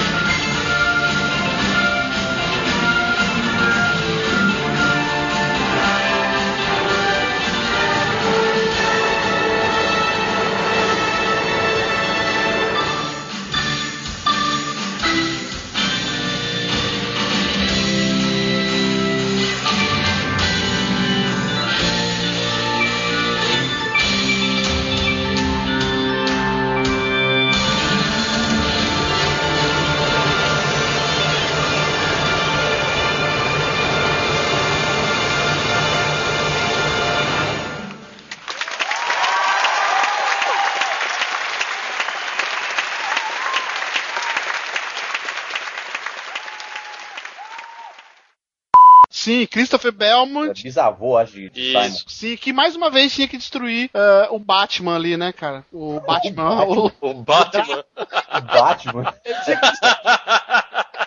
Caraca, ó, Konami tá fazendo dinheiro, ia ser Tá genial. velho. Ia ser genial ele destruindo o Batman, cara.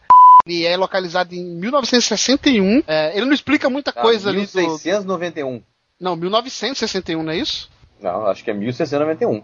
Deixa eu ver aqui. Eu tô ficando, eu tô ficando doido. Da É cronologia 1600. do primeiro Castlevania? É, não é 1961. Não, é. não. Vou te dizer agora qual é a cronologia dele. 1691. Ele... É só ver o 2, É, que é. o 2 é anos depois dele. Peraí, Que até que é, é Simon Belmont que, que, que é o principal.